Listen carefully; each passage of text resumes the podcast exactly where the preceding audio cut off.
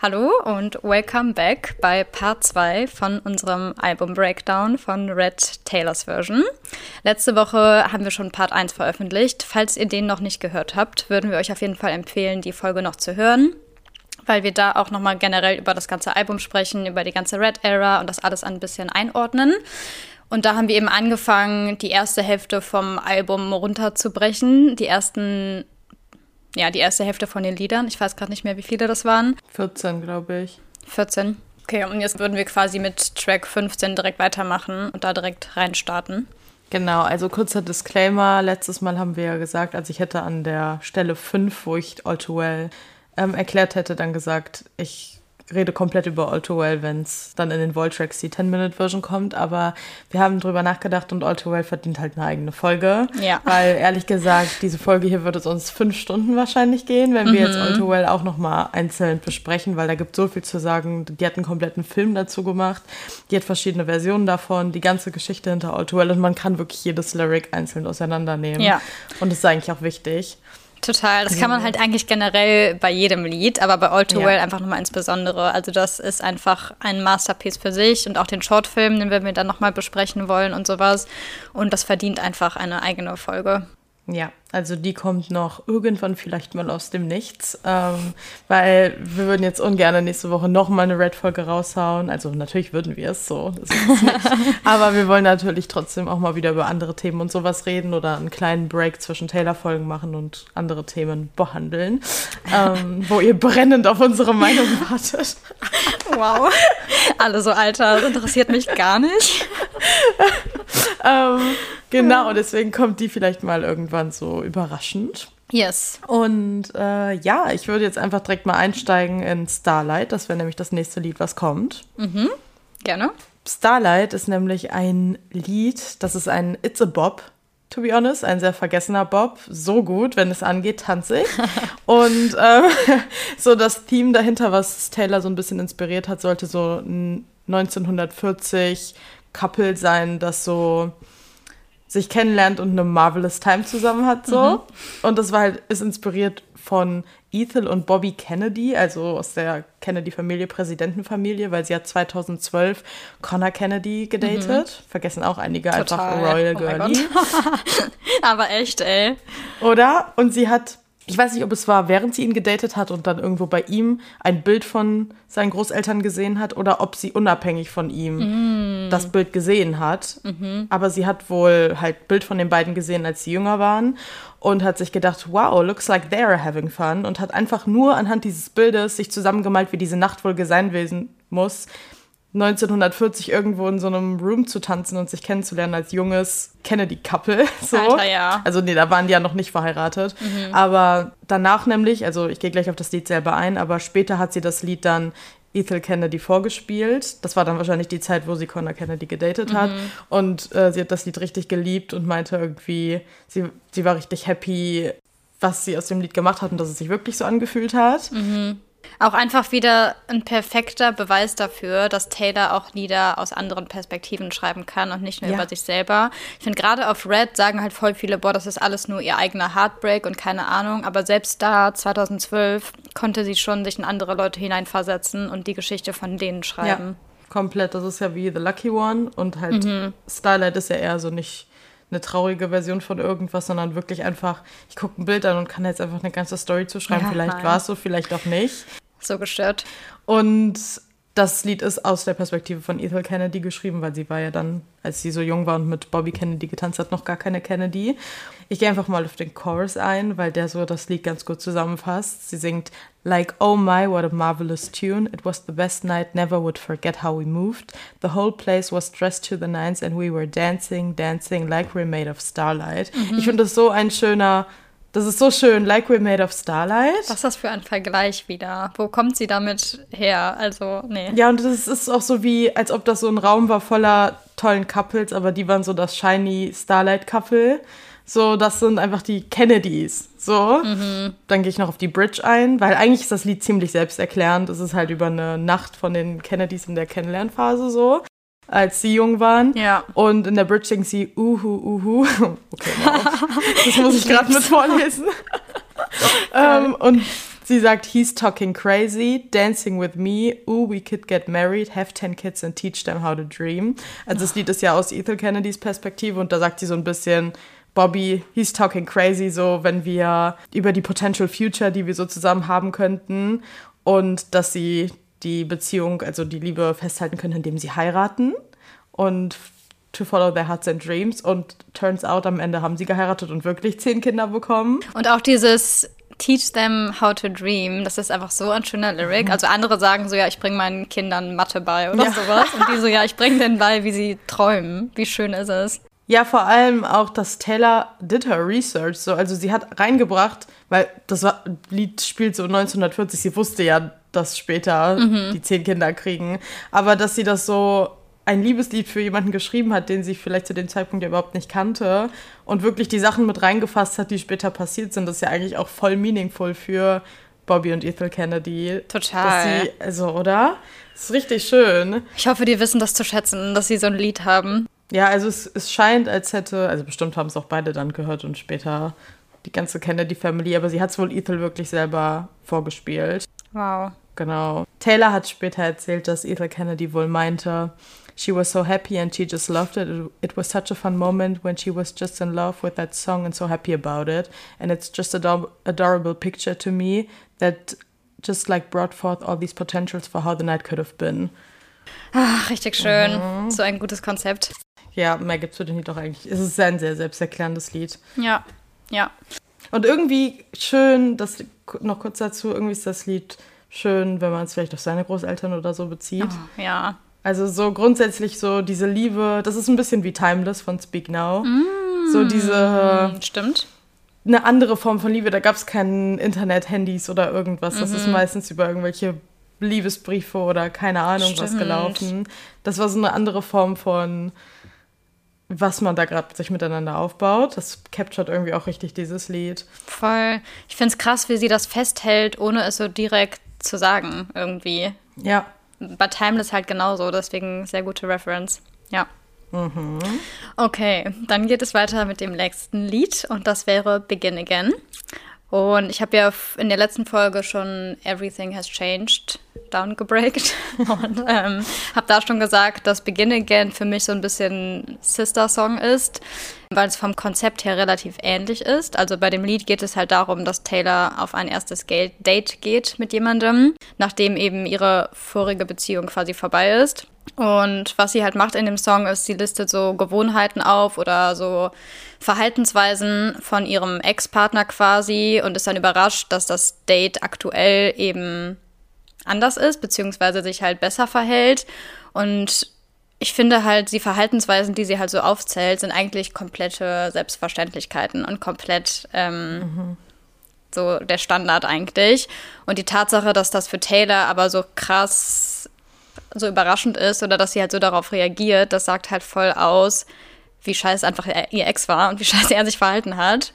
Und man geht halt davon aus, dass, das, dass der Ex eben Jake Gyllenhaal ist und dass sie eben nach ja. der Beziehung mit Jake quasi wieder ein erstes Date hat. Und ich liebe zum Beispiel auch den Lyric, das ist direkt einer der ersten. He didn't like it when I wore high heels, but I do.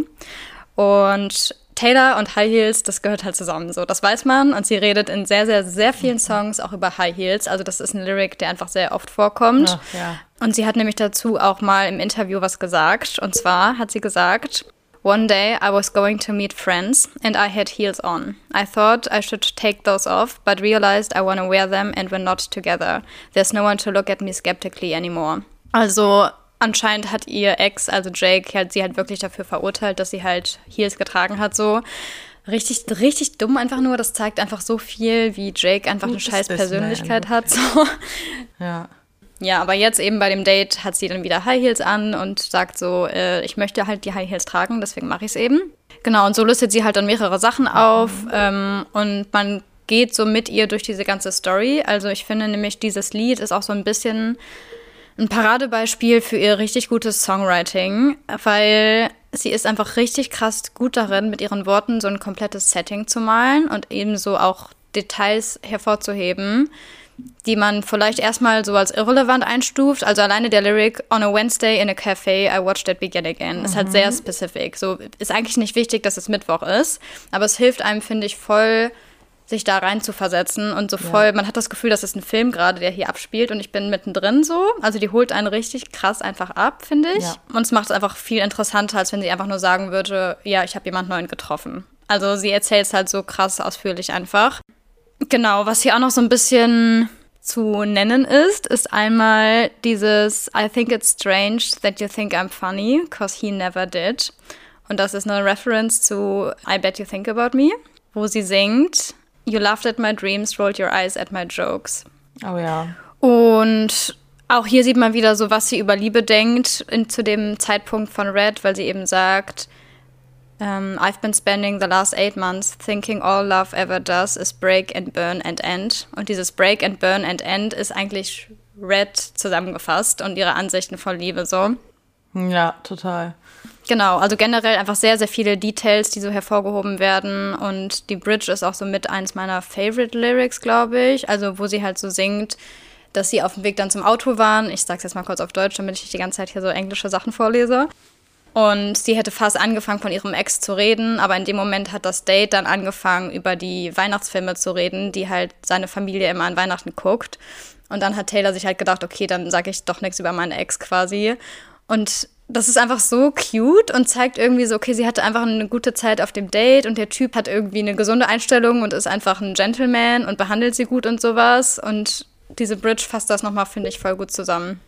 Ja, ich finde auch, dass es it's painting a picture, also wie du meintest, mit diesen extremen Details und aus dieser dritten Perspektive, dass man sich das wie so einen Film vorstellen kann. Mhm. Dieses But on a Wednesday in a cafe, I watched it begin again. Sie selber war ja in der Situation mhm. und hat es erlebt, aber sie sagt so, ich habe beobachtet, wie es mir wieder gut geht und ja, ich ein gutes so Date habe. Vielleicht Ach, auch so ein bisschen, so weil sie selbst nicht fassen konnte, dass ihr das gerade passiert, dass sie mhm. das halt so von mhm. außen beobachtet und gar nicht checkt, dass sie die Person ist, die gerade in diesem Date halt sitzt und das alles erlebt. Boah, ja. Also dazu gibt es ja auch ein Musikvideo, würden wir auch oh, ja. empfehlen zu gucken. Mhm. Das spielt halt in Paris und da, da wird dieses Date halt wiedergespiegelt, was sie da erlebt, was so schön ist. Und ich finde das Setting so gut, weil ich mhm. verknüpfe automatisch dieses Lied damit so durch Strolling Through Paris irgendwie. Ja, voll. Obwohl das der Sound jetzt nicht französisch ist oder sowas, aber nee. es hört sich halt wirklich so an wie so ein unbeschwertes Frühlingsdate in Paris ja, irgendwie. Voll. So mit so einem Kleid da so lang wandern. Aber ich finde, das Musikvideo ist ein perfektes Beispiel, das hast du in der letzten Folge, als wir generell über die Red Era 2012 geredet haben, gesagt. Mhm. Ihr Fashion Sense in diesem Video ist so ein Housewife. Oh mein Gott, ja. Also es ist wirklich richtig, ich weiß nicht, was sie damals ausprobiert hat mit ihrem Style, aber es war so richtig Standing in the Kitchen Cooking. So. wirklich. Also sie hatte ihren Style noch nicht gefunden, würde ich sagen. Nee, es war so ein bisschen ein Ausprobieren. Ja. Schwierig, aber gut, Taylor, wir lieben dich trotzdem. Ja. Und es ist wirklich ein sehr, sehr schönes Lied. Voll. Okay, was ist das nächste? Das nächste Lied ist wieder ein very underrated Song und zwar The Moment mhm. I Knew. Oh ja. Mhm. Erstmal, der Songtitel sagt schon alles. Der Moment, in dem ich wusste, so, ja. es ist vorbei. Ja. Und das Lied handelt halt von ihrem 21. Geburtstag, in dem geht sie ja auch in All Too Well dann ein, wo wir irgendwann mal drüber reden. Aber mhm. Jake Gyllenhaal, Frightful Jake, hat halt an ihrem 21. Geburtstag sie einfach ist einfach nicht aufgetaucht. Einfach nicht aufgetaucht. Und so der 21. Geburtstag ist für ein American Girlie das Ereignis so, wo man ja. einfach erwachsen ist. Und ja, ich glaube, er hat dann am Ende des Geburtstags wohl irgendwie angerufen und dann gesagt, wie sorry er ist oder keine Ahnung was. Mhm, mhm. und das war so ein bisschen the moment she knew, this is not it. Ich gehe einfach mal ein bisschen auf die Lyrics ein. Da muss man, das ist wirklich ein Lied, da muss man die Lyrics mal richtig appreciaten, weil ich habe, während ich das selber runtergebrochen habe, gemerkt, wie gut das ist wieder so gut geschrieben. Wow, okay. Take us away. Also erstmal Verse 1. You should have been there, should have burst through the door with that baby I'm right here smile. And it would have felt like a million little shining stars had just aligned and I would have been so happy. Mhm. Der Fakt, dass der erste Verse nur ist, would have, could have, should have. So ein oh bisschen. Gott, Hilfe. Das kannst du nicht einfach droppen. Wirklich, oder? Es ist so, Stimmt. das hätte passieren können. Was, so wäre es gewesen. Wie, so habe ich mir in meiner Traumvorstellung vorgestellt. Ich war mir sicher, du mhm. kommst.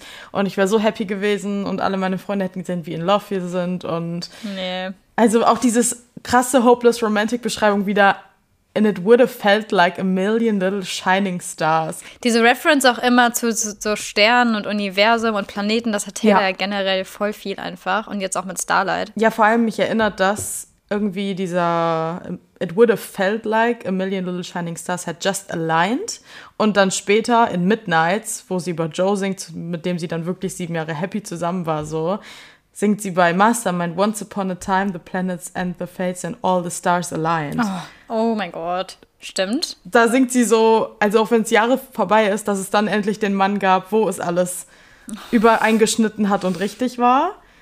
Hm. War dann ja doch nicht so, aber es war schon für, die, ja. für einen sehr langen Zeitraum so. Also ja. es ist was anderes als Jake gewesen, sagen wir mal so. Ja, das kann man wohl sagen. Äh, auf jeden Fall.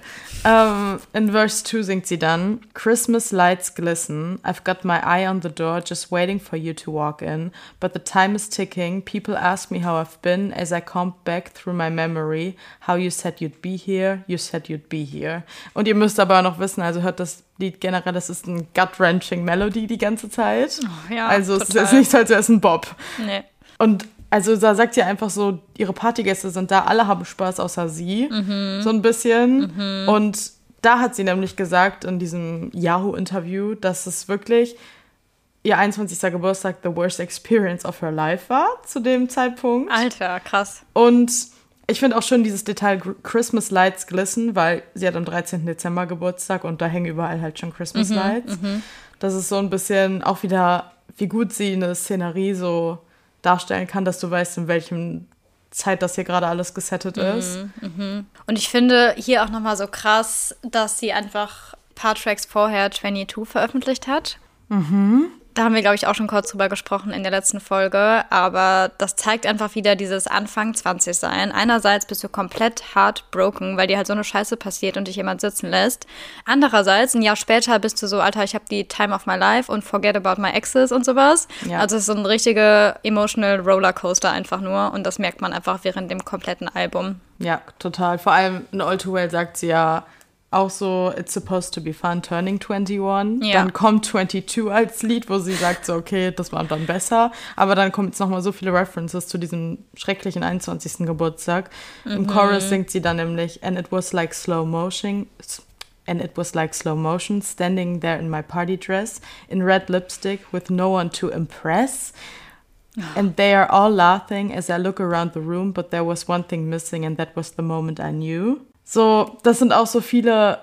Erstmal ist dieses The Moment I Knew kann so viel implizieren. Also erstmal The Moment I Knew, mhm. dass du mhm. heute nicht kommst, aber auch schon The Moment I Knew, okay, ich bin dann mit dir. So, also du bist nicht der Richtige. Voll. Schon so viel weiter gedacht. Aber ich finde das auch wieder so perfekt dramatisch für so eine 21-jährige Love erklärt, dieses It was like slow motion. Voll. Also so, das ist so Voll. richtig es ist so dramatisch, einem Falling Down, keine Ahnung, es ist wie in so einer Filmszene, wo jemand so die Türe so runterschlittert, weil man Ja, so ich habe wirklich so einen Highschool-Film in ja, meinem Kopf dazu laufen. Komplett. Also, ich finde, eine Reference dazu ist auch noch in dem Album Evermore singt sie in Coney Island, Where You Standing in the Hallway with a Big Cake, Happy Birthday. Mm, stimmt. Da gibt es ja. ja. auch Theorien, wenn wir auf das Lied später eingehen, dass diese ganze Bridge von Coney Island einfach alle ihre Alben einmal referenced. Mastermind. Und es passt so gut. Also, dass er ja da hätte stehen sollen, aber es nie tat so. Ich gehe jetzt noch kurz auf die Bridge und das Outro ein, weil, sorry, das Lied hat es jetzt einfach mal verdient. Ja. Erstmal die Bridge. Um, what do you say when tears are streaming down your face in front of everyone you know? And what do you do when the one who means the most to you is the one who didn't show? Es ist so selbsterklärend, aber wie gut ist es worded wieder? Mhm. Also, the one who means the most to you is the one who didn't show. Das, diese ganze Party war gefüllt von Leuten, die sie zwar auch liebt, aber die einzige Person, die für sie gezählt hätte, dass sie da ist, ist nicht gekommen. Oh, nee. Und dann auch, wie die Musik dann so ruhiger wird, so ja. The One Who Didn't Show und dann wird so ganz kurz richtig leise und man ja. merkt, okay, er ist halt nicht da, deswegen ist hier gerade Leere einfach. Ich finde, es hört sich in dem Lied wirklich an, als ob die da so zittrig ist und kurz vorm Weinen. Ja, voll. Also so. Taylor. Und ja, dann sagt er das Outro, sagt sie noch, You called me later and said I'm sorry I didn't make it. And I said I'm sorry too. And that was the moment I knew. So, das ist so impliziert, er sagt sorry, weil einfach different, verschiedene Gründe, sorry zu sagen. Er sagt so, sorry, ich bin nicht zu deiner Party gekommen, tut mir leid, so. Mhm. Aber auch ob er es wirklich so meint, keine Ahnung. Und das Reference auch so ein bisschen Sad, Beautiful, Tragic, wo wir schon im letzten Teil drauf eingegangen sind, wo sie singt Words, how little they mean when you're a little too late. Oh, ja, Mann. Das ist es einfach. So, das bedeutet nicht, dass du mir an meinem fucking 21. Geburtstag gerade noch so schreibst, ach sorry. So, das bedeutet gar nichts, wenn du nicht nur little too late to the party, du bist little too late, noch irgendwas zu retten, so. Ja.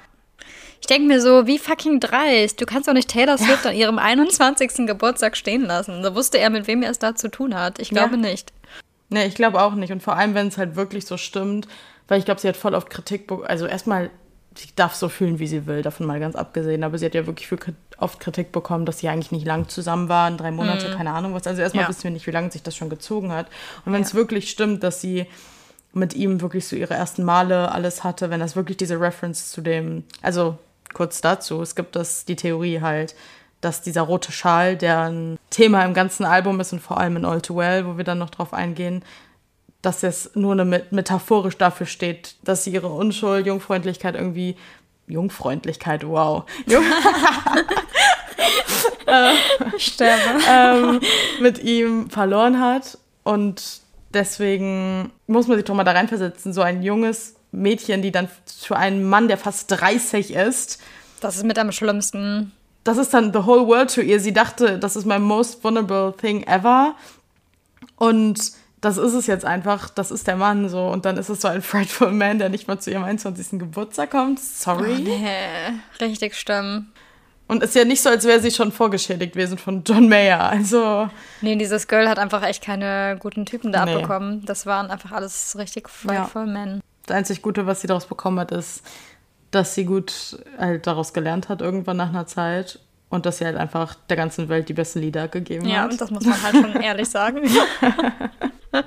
und ich meine, das ist, hört sich dann so hart an, wenn man sagt, okay, dank diesem schlimmen Erlebnis hat sie aber uns ein gutes Album gegeben. Aber ich glaube, sie sieht es ja selber so, wenn sie sowas singt wie They were pages turned and lessons learned. Mhm. So. Das und ich meine, die Lieder zu schreiben, ist ja auch ihre Art, das zu verarbeiten. Also die sagt ja selber, das ist quasi wie meine Diaries, so die ich hier veröffentliche. Ja. Ähm, deswegen ist es ja für sie auch einfach nur so ein Nachschallen quasi von der Beziehung ja. und von den Emotions.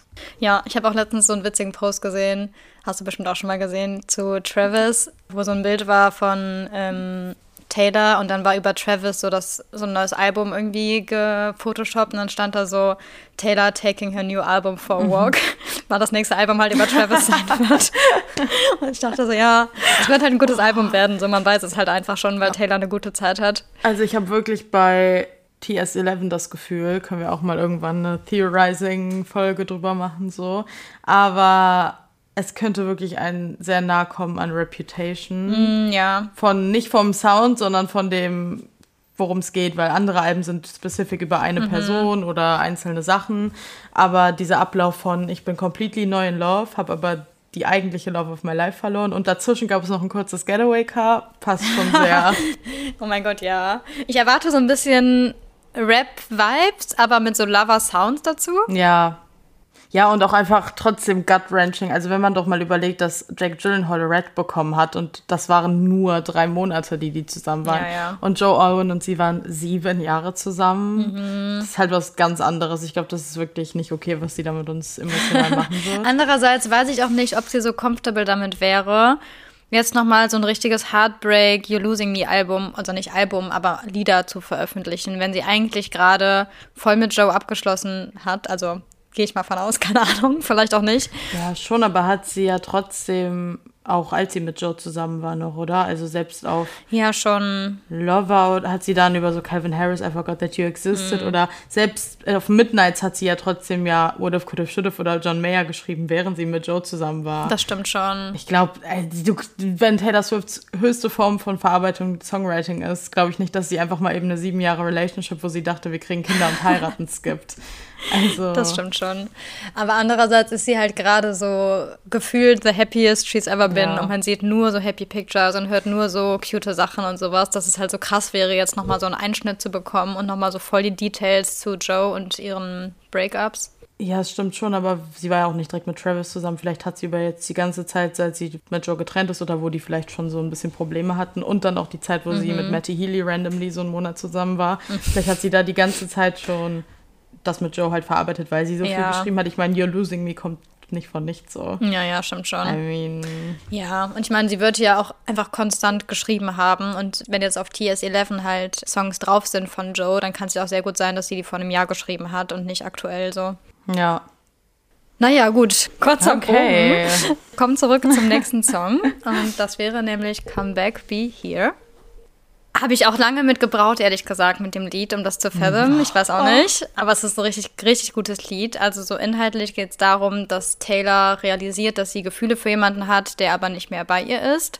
Und ich interpretiere das so, dass sie das erst wirklich realisiert, als die Person halt schon weg ist. Also sie startet ja auch damit zu sagen, one last kiss, then catch your flight, right when I was just about to fall. Also falling in love und nicht einfach voll im Sinne von fallen. Ihr wisst, was ich meine. Ja. Danke. Wow. Also, ähm, sie singt halt so ein bisschen, dass sie und auch der, das Gegenüber quasi konstant unterwegs sind und konstant busy sind und einfach am anderen Ende von der Welt und deswegen gar keine Chance haben, sich zu sehen. Und dass sie ihn aber halt voll vermisst. Und selbst hat sie als Erklärung geschrieben, das war bei einer Release-Party von Red, hat sie gesagt, It's a song I wrote about this guy that I met. You know, you meet someone and then they just kind of happen to go away and it's like long distance all of a sudden and you're like, but come back, be here. So it's a song that I wrote about having distance separate you, which is something I face constantly.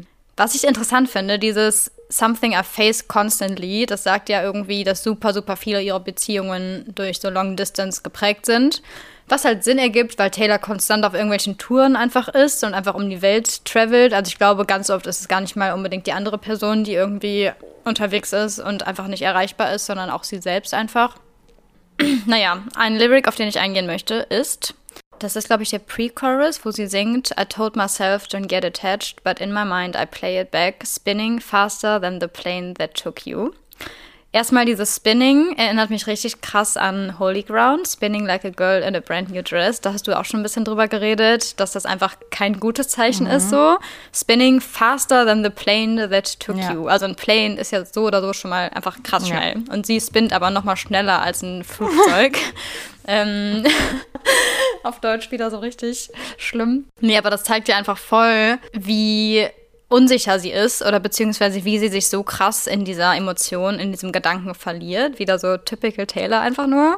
Ich bin mir ehrlich gesagt nicht ganz sicher, über wen der Song ist. Also ich habe ganz kurz gedacht über Harry, weil sie halt sehr viel auch London-Reference in dem Song. Und das ist ja irgendwie Hauptstadt von England, falls ihr es noch nicht wusstet. Wow, danke dir. Nee. Oh mein Gott, ey.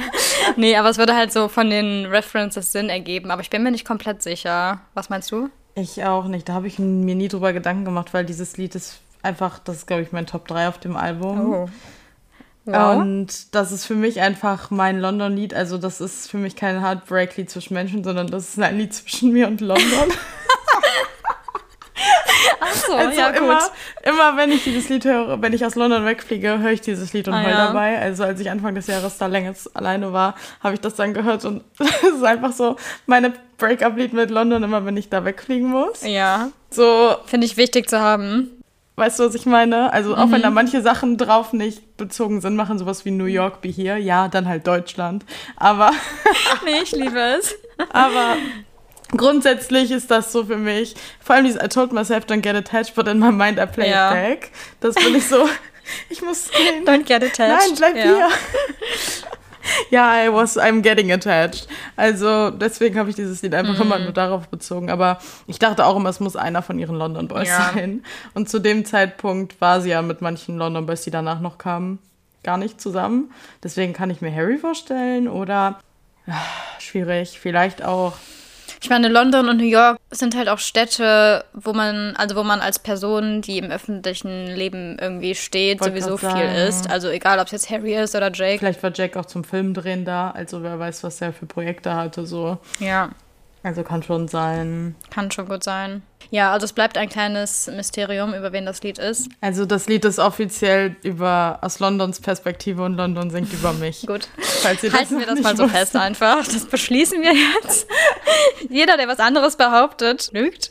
Einfach, es ist so funny, gerade wie gestört ich bin. Vor Ja. allem, wenn ich das nochmal gerade so lese. einfach so eine Stadt singt. Oh, I don't wanna miss you like this. Das ist Giving aus Cornelia Street. Ähm, wie geht's nochmal? Oh, The city screams your name oder irgendwas, irgendwie so. Ja. Scheiße, wie geht nochmal der Lyric? yeah. And baby, I feel mystified by how the city screams your Richtig, name. ja. Ja, Ja. da können wir auch noch mal irgendwann im Lover Breakdown drüber reden, dass sie das absolut nicht ernst meinte. Diese Maus walkt Cornelia Street ganz normal. Oh, jeden ey. Tag. Die lebt da. So eine, so eine, solche Fake News einfach nur. So ein Fake News. Da sind auch nicht nur sie lang gewalkt, da sind auch mal eben Matty Healy und Travis gehen auch ganz entspannt die Cornelia Street entlang. Nee, finde ich frech. Ich finde, an der Cornelia Street sollten am Anfang und am Ende so, so Bodyguards stehen, die einfach Taylor Swift nicht reinlassen. Und die sagen, zeigen ihr dann so ihren Lyric und sagen so, Fräulein, du hast hier gesungen, du wirst nie wieder diese Straße betreten. Du kannst jetzt nicht einfach hier langlaufen, als wäre nichts passiert. So. Das denkt sich Joe Das wahrscheinlich. geht ja nicht. Ja, Ähm, ja, auf jeden Fall Come Back Be Here, Superior Song. Ähm, ja, absolut. Ich glaube, ich muss da gar nicht mehr so viel mehr zu sagen, ehrlich gesagt. Ja, nö. Hast du noch irgendwas zu ergänzen Nö. oder willst du weitermachen? Nö. nee, a Superior Song. Ich gehe jetzt als nächstes nämlich auf Girl at Home ein. Oh, ja. Zu dem Lied gibt es tatsächlich auch nicht so viel zu sagen, weil es sehr selbsterklärend ist, aber kurz zu, ähm, zu erklären, the word girl at home. dass es geht einfach um einen frightful Mann, der sie angesprochen hat, obwohl er zu Hause eine Freundin hat. Und sie hat das Lied vor allem geschrieben, weil sie genau weiß, wie es sich anfühlt, die Freundin zu sein, die zu Hause sitzt. Also, sie hat in einem Interview gesagt, and there's a song called Girl at Home, which was about a guy who had a girlfriend, and I just felt like it was disgusting that he was flirting with other girls. Also, mhm. nur mal kurz, ähm, das Wichtigste für mich an diesem Lied, hört euch da auch gerne mal die alte Version an und die neue, weil von allen Liedern aus der re-recorded Version ist das die, die die meistes Upgrade bekommen hat, nur sound-wise. Also da waren alle so, what's going on, das ist ein neues Lied. Weil das Lied ist grundsätzlich nie ein Fan-Favorite gewesen, glaube ich, oder niemandes Lieblingssong, ist trotzdem kein schlechter Song, aber das ist jetzt halt Ja. keiner, wo ich sage, ich sterbe für dieses Lied, so. Ja. Aber das war, hat so ein Upgrade bekommen. Das hat einfach plötzlich ganz neue Sounds und es war so elevated, wie sich plötzlich angehört hat. Also war schon gut, dass sie dem so ein Upgrade gegeben hat. Nee, es ist so ein Bob einfach. Ich liebe das Lied. Es ist ein richtiger Bob. Ja. Und ich hab, äh, würde mal Verse 1 vorlesen, weil ich liebe den Inhalt davon. Und zwar, I don't even know her, but I feel a responsibility to do what's upstanding and right. It's kind of like a code year, and you've been getting closer and closer on crossing so many lines. So, Taylor kennt nicht mal seine Freundin, die zu Hause rumsitzt, aber sie weiß Girl Code einhalten. Ja. So dieser unausgesprochene Agreement zwischen Frauen, dass wir sagen, we got each other's backs und ja. ich kenne sie nicht, aber weil ich genau weiß, wie es ist, die Freundin zu sein, die zu Hause sitzt und betrogen wird oder er fremd flirtet. Deswegen respektiere ich die Freundin und sage so, Fretful man, go away from me. Total. Liebe ich auch, dass sie damit direkt startet, einfach das so zu appreciaten. Ja, also viele haben ja früher oft gesagt, so Taylor ist gar kein Girls Girl oder keine Ahnung was, weil sie halt so Sachen wie auf Speak Now hat, wie Better than Revenge. Better Than Revenge und oder halt auch öfter mal so gesagt hat, ich wäre besser als sie und keine Ahnung was, aber Leute haben da auch einfach nicht differenziert, dass es ein Teenage Girl ist, die einfach nur obsessively in, in love ist mit irgendeinem Typen und das oft auch gar nicht bedeutet, also auch wenn Girls support Girls, manche Frauen sind halt auch einfach nicht gute Menschen. So, also natürlich steht in erster Stelle Girls support Girls, aber manchmal, es gibt auch frightful Frauen, so ist es nicht. Nee, eben. Und deswegen finde ich schön, dass sie da auch mal einfach zeigt, so, nee, so was, was viele ihr dann immer vorgeworfen haben, du würdest immer nur für Männer alles machen, aber Frauen sind gar kein Thema oder irgendwie sowas, dass sie da auch na, so drauf eingeht, okay. Voll. Dafür ist der Song einfach so wichtig. Ja, richtig. Und dann würde ich, gehe ich nur noch mal auf die Bridge ein, weil da ist das Einzige, wo ich bis heute nicht ganz weiß, und da gibt es auch keine Infos drüber, was sie da meint, weil sie singt dann in der Bridge, Call a cab, lose my number, you're about to lose your girl. Call a cab, lose my number, let's consider this lesson learned. Und da bin ich, also sie gibt ihm ja so ein Warning ein bisschen, get out of here, damit du die Beziehung mit deiner Freundin rettest. Aber sie sagt, lose my number. Und da bin ich bis heute verwirrt drüber, weil der Song soll ja so sein von irgendeinem Abend, wo ein Typ sie angeflirtet hat, ein Typ, der immer mit allen flirtet. Aber warum hat er ihre Nummer? Ja, Ich bin ein bisschen verwirrt, weil da habe ich drüber dann nachgesucht und das soll wohl irgendwie so ein Loophole sein, wo es nie wieder drum geht und keiner weiß, was, was sie damit meinte, ob es dann doch jemand war, der vielleicht schon länger in ihrem Leben war oder die waren befreundet und deswegen hatte der die Nummer und der hat sich dann einfach daneben verhalten und plötzlich angefangen mit ihr zu flirten. Es war gar nicht irgendein fremder Typ. Entweder so. das oder er hat sich die Nummer von jemand anderem geangelt, der halt Taylor kennt. Vielleicht Ja. irgendein anderer Boy oder ein Freund, Freundin von Taylor oder sowas. Das könnte auch sein. Ja, okay, stimmt. Vielleicht auch dieses so, er ist dann zwar nach Hause zu seiner Freundin, aber lose my number, dass er dann trotzdem ihr weiter so angerufen hat oder versucht hat, irgendwie weiter zu flirten. Weil das Ja, finde ich genau. irgendwie verwirrend, wenn es gerade dieses Ja. so ist. Warum hast du überhaupt, hat er deine Nummer? Aber okay, macht Sinn. Ja. Ja, Ja, mehr gibt es zu dem Lied auch nicht wirklich zu sagen. Es ist sehr selbsterklärend. total. Aber sehr gut. Das sollte man nicht ähm, unterschätzen. Nee. Okay, äh, nächstes Lied. Kleiner Downer, weil das nächste Lied ist Ronan. Oh, wow. Ich werde jetzt hier bei dem Lied nicht auf die Lyrics eingehen, sondern einfach generell erklären, was das für ein Lied ist und was es damit auf sich hat. Weil Taylor hat das über einen dreijährigen Jungen geschrieben, der halt Ronan heißt. Und der ist 2011 gestorben an einem Neuroblastom. Und Taylor ist tatsächlich irgendwann mal über den Blog gestolpert, den quasi seine Mutter über ihn sch- geschrieben hat, also über seine ganze Krankheit und sein Leben. Und den Blog gibt es auch tatsächlich immer noch. Ich habe das eben nochmal nachgeguckt. Und die Mutter schreibt da immer noch. Ich heule.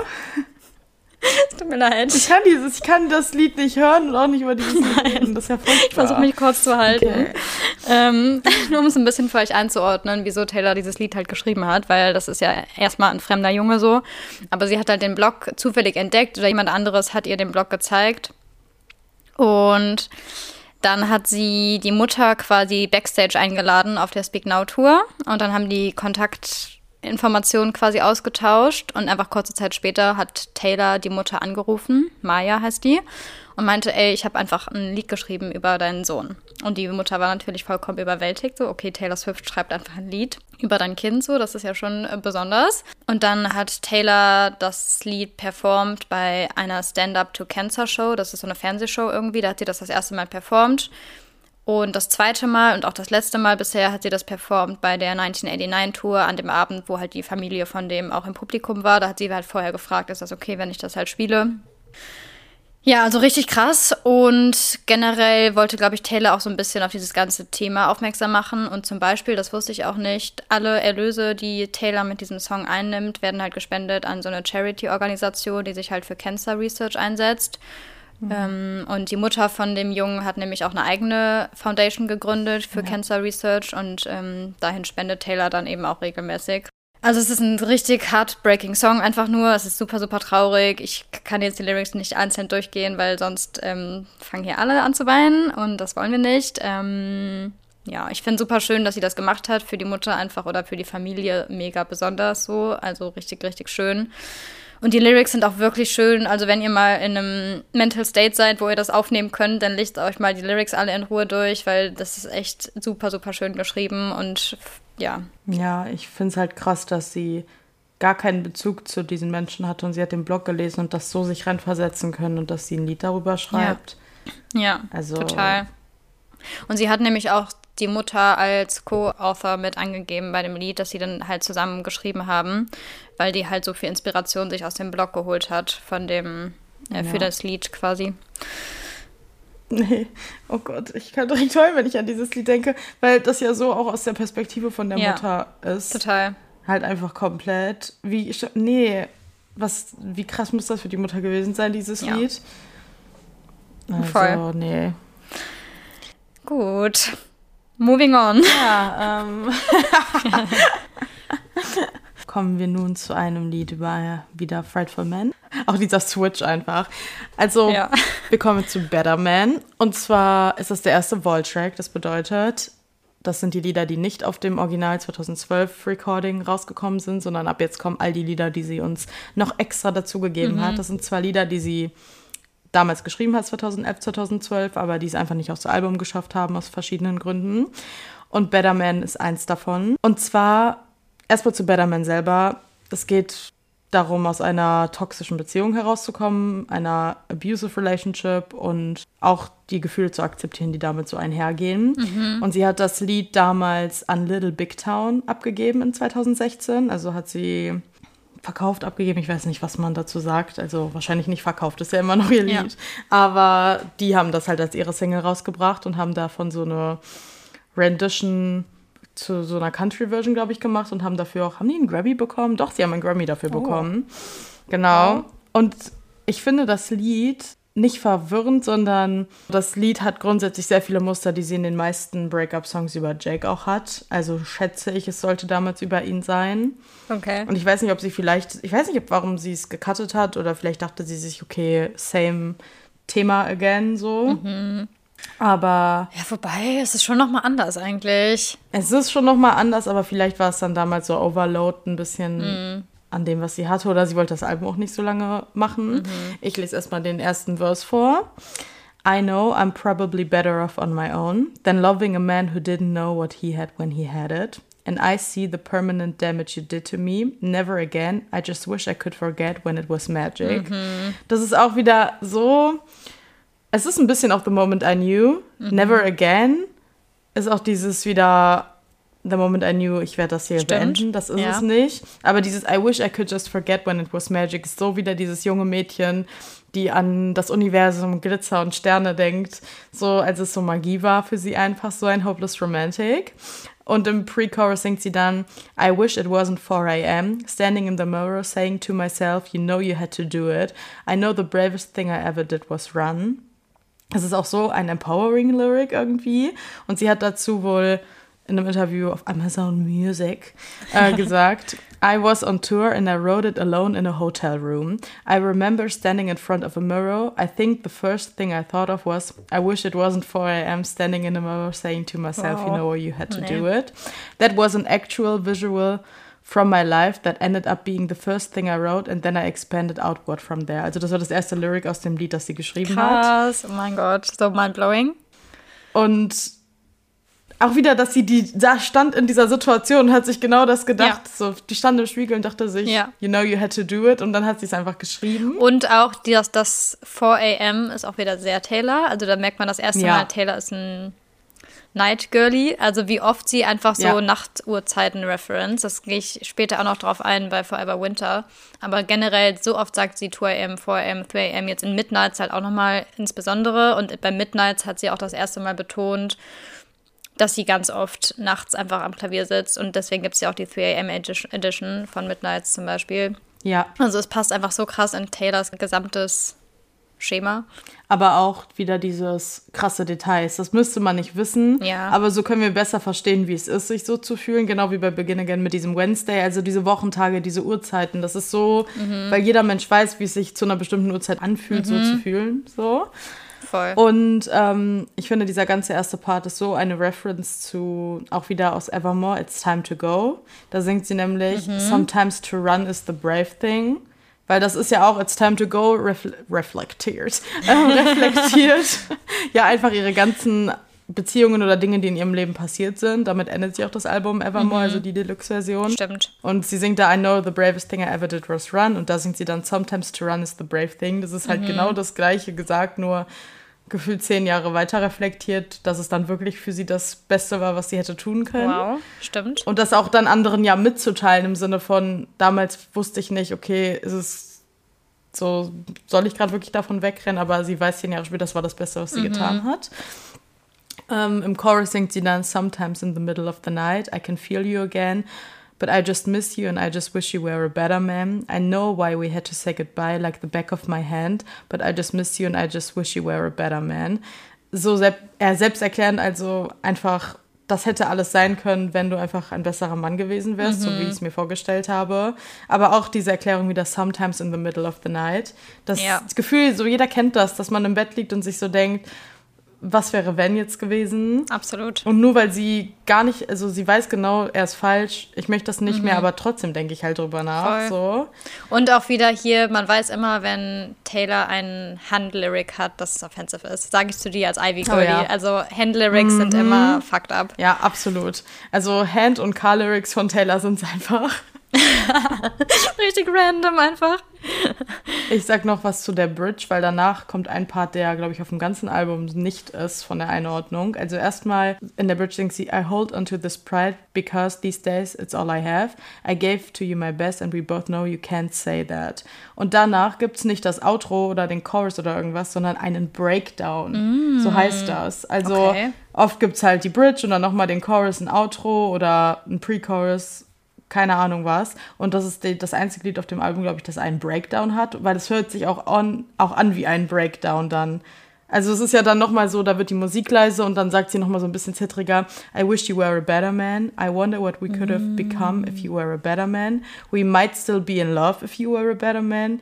You would have been the one if you were a better man. Oh mein Gott. Aber warte mal, hat sie die Lyrics vorher schon mal gesungen? Wiederholt sie die da nur oder singt sie das zum ersten Mal? Nee, da sagt sie ja dann das erste Mal, also sie sagt ja die ganze Zeit schon, ich wünschte mir, du wärst mhm. besser gewesen. Aber dann, das hat sie noch nicht gesagt, dieses Ich wundere mich, wie es hätte, also mein Gott, ist das schwer im Deutsch zu übersetzen, aber das ist ein bisschen wieder dieses would have, could have, should have, was hätte sein ja, können. Okay. So, das Leben hätte, wir hätten für immer zusammen sein können. You might still be, might would have been the one. So, für mein ganzes Leben. Ja, the one einfach. Ja, und im Outro sagt sie dann auch nochmal, We might still be in love if you were a better man. You would have been the one if you were a better man. Damit auch das Lied zu beenden, um nochmal ihm so die Message mitzugeben. Du checkst schon, wir hätten für immer sein können, hättest du einfach oh Gott, alles auf die Reihe gekriegt. So concerning. Also wie krass Hopeless Romantic kann man wirklich sein. Wirklich. Wenn Taylor eins ist, dann ist sie ein Hopeless Romantic. Ja, komplett. Und ich finde halt, das Lied ist grundsätzlich, ich sehe halt ganz oft irgendwie Leute, die das auch nicht nur so zu Love Relationships relaten, auch zu familiären Situationen, zu Freundschaften, irgendwie sowas. Also mhm. das Lied ist ja klar mit diesem In the Middle of the Night, I Feel You Again, aber das muss ja auch nicht immer so Love Relationship mäßig nee. sein, sondern einfach ein Mensch, den man verliert, weil der es nicht auf die Reihe bekommen hat. Ja. ja. Männer in erster Linie. Mhm. Mhm. ja, sehr. Finde ich auch wieder richtig gut von Taylor, beziehungsweise das macht sie halt auch in super vielen Liedern, die eigentlich aus ihrer Perspektive über eine Romantic Love sind, aber die man dann immer so interpretieren kann, dass man das auch auf andere Szenarien ja. beziehen kann. Es ist so ein Taylor-Skill einfach. Komplett. Ich komme nicht klar. Also das ist wirklich, ich glaube, das Lied wird am meisten halt sagen viele, die halt irgendwie Daddy-Issues haben, sag ich mal. Mhm. ähm, die halt das Lied dann so darauf beziehen. Ja.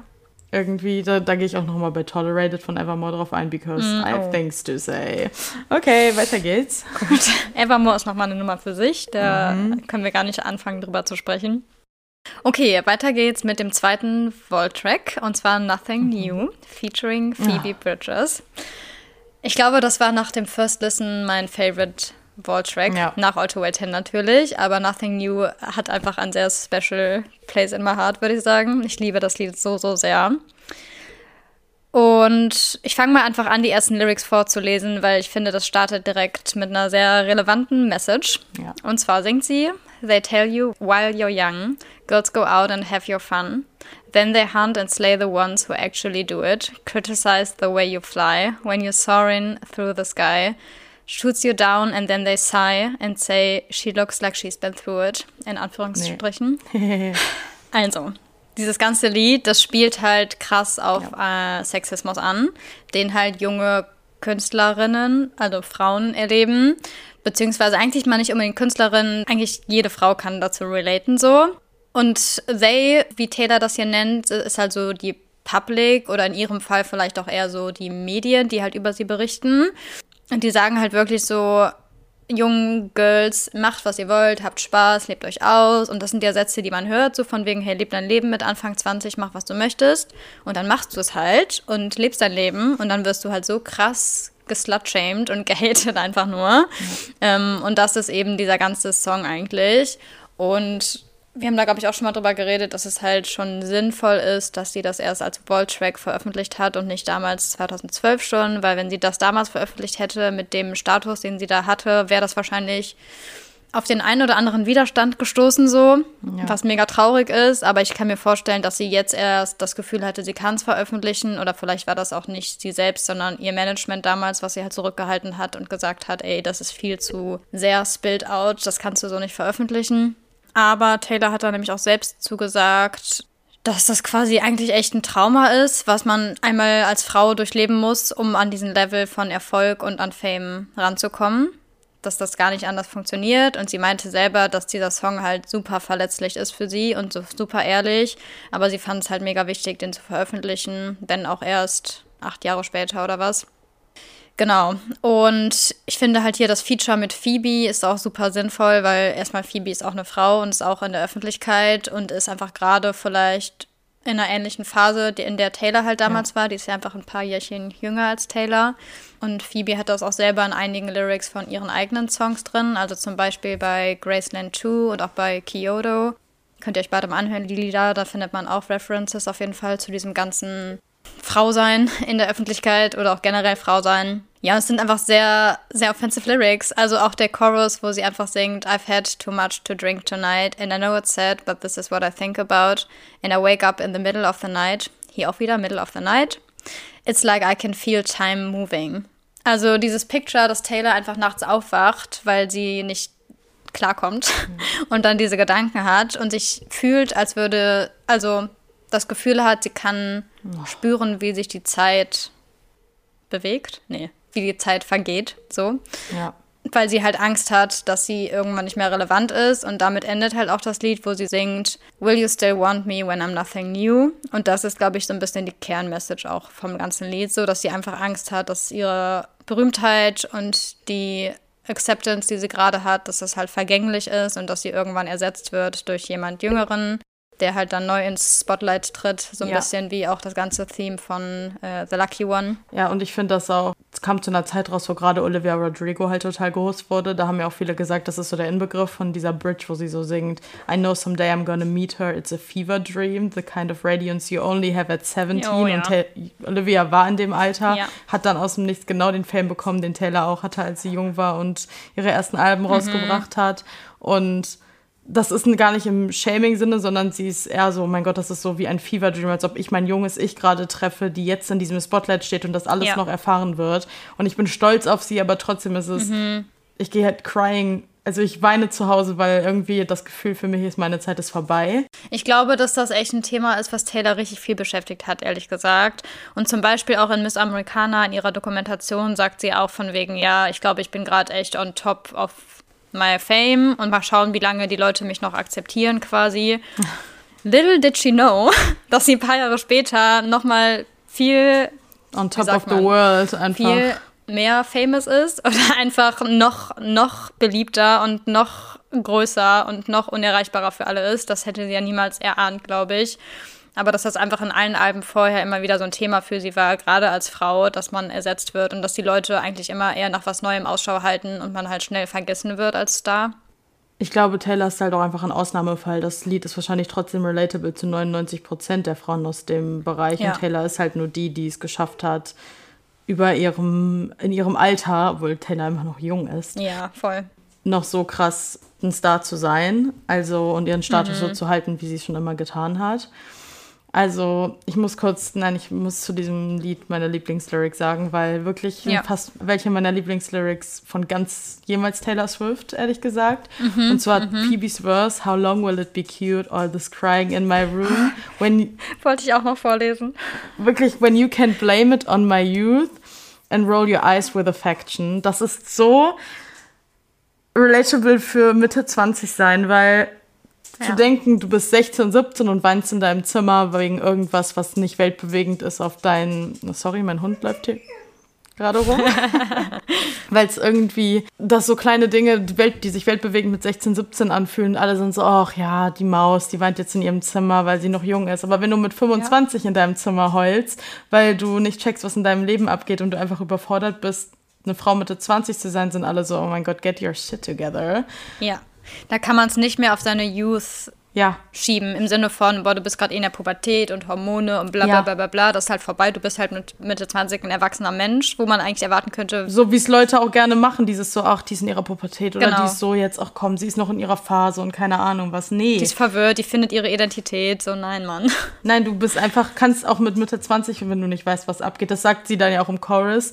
How can a person know everything at 18 but nothing at Ja. 22? Sie sagt das perfekt. Mit 18 denkst du, you have your life together. Jetzt geht's Mhm. los mit dem Erwachsensein. Ich habe mich immer drauf gefreut, erwachsen zu sein und was ich will und keine Ahnung was. Und Mhm. ich sag dir, 90 Prozent aller Frauen oder auch Menschen denken sich dann aber mit 22, ähm, where did I go wrong? So, ich weiß trotzdem noch gar nicht, was abgeht. Was zur Hölle ist passiert? Ja, wirklich. Also man dachte wirklich mit 18, okay, krass, jetzt bin ich endlich erwachsen. Mit 22 denkt man sich, ähm, Entschuldigung. Weil dann ist man das erste Mal so alleine in der Welt unterwegs, sag ich mal. Ja. Und hat einfach nicht mehr dieses System um sich rum von Schule und Elternhaus und keine Ahnung, sondern ist wirklich so, okay, du musst jetzt entscheiden, was du mit deinem Leben machen sollst. Was ist das bitte für eine Ja. kranke Phase? Man kriegt als Frau das Gefühl, alle um dich herum have it figured out. Ja, oh So, Gott. und du nicht, obwohl halt es jeder Zweiten so geht. Mhm. Aber halt niemand dann darüber redet, weil du dann ja geblamed dafür wirst, in deinem Bett zu liegen und zu heulen. Oh, nee. They roll their eyes with affection halt. nee. Einfach sehr gutes und sehr, sehr wichtiges Lied einfach. Ich höre das auch irgendwie manchmal zu selten, aber vielleicht, weil es mich dann auch in so einen Sad Mood bringt. Am Anfang habe ich es richtig viel gehört. Ich auch. Aber irgendwann dachte ich mir so, boah, nee, das macht mich schon fix und fertig. Schon, ehrlich gesagt, ja. Aber es hat so eine schöne Melodie auch einfach. Ja. Und Phoebe passt perfekt auf diesen Track. Dieses, genau mein Lieblingsverse singt sie mit so einem Mhm. zerbrechlichen Mann. Ich brauchte ihre Stimme für diesen Part, den sie da genau rüberbringt, einfach. Voll. Ich liebe Phoebe einfach. Ja. Okay, sind wir ready for the next one? Weil Yes. ich bin jetzt wieder bei einem Lied über Jake Gyllenhaal. Ich hab's Yay. so heute einfach. Yay. Auf geht's. Dritter Volt-Track. Dritter? Ja, doch. Ja. Und zwar Babe, ein Lied, das Taylor auch abgegeben hat, und zwar an Sugarland 2018, die das dann auch Oh ja, rausgebracht stimmt. haben als Single. Und die Single war auch sehr erfolgreich, also die kannte ich dann auch schon irgendwann, wusste gar nicht, dass es mit Taylor zu tun hat. Mhm. Ich kenne auch das Musikvideo dazu und sowas. Und ähm, ja, das hatte sie eigentlich auch für Red geschrieben, hat es aber halt nicht mit draufgepackt und hat es dann aber re-recorded für ihre eigene Version. Und es geht im, eigentlich wieder um die Failed Relationship mit Jack Gyllenhaal. Das Einzige, da gibt es einen Lyric, und da will ich gleich mit dir drüber reden, wo ich nicht ganz weiß, ist es wirklich über Jake? Also es ist ja jetzt nie bestätigt oder so, aber die meisten denken es einfach, weil es die Red Era ist.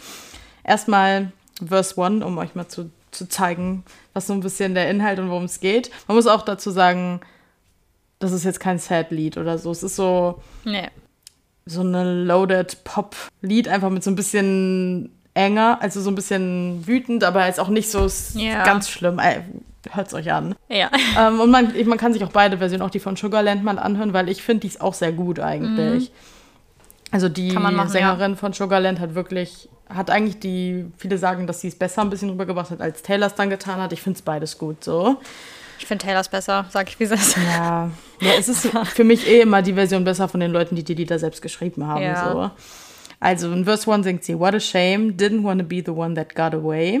Big mistake, you broke the sweetest promise that you never should have made. Auch wieder ein Reference, deswegen denke ich, es ist über Jake zu All Too Well, wo sie singt, You call me up again just to break me like a promise.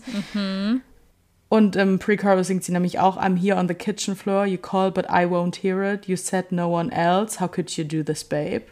Also im Sinne von no one else, in Anführungszeichen, es gibt niemand anderen. Und Kitchen Floor ist auch wieder sehr so dieses Picture von All Too Well, wo sie halt Ja. singt, we dance around the kitchen in the refrigerator light.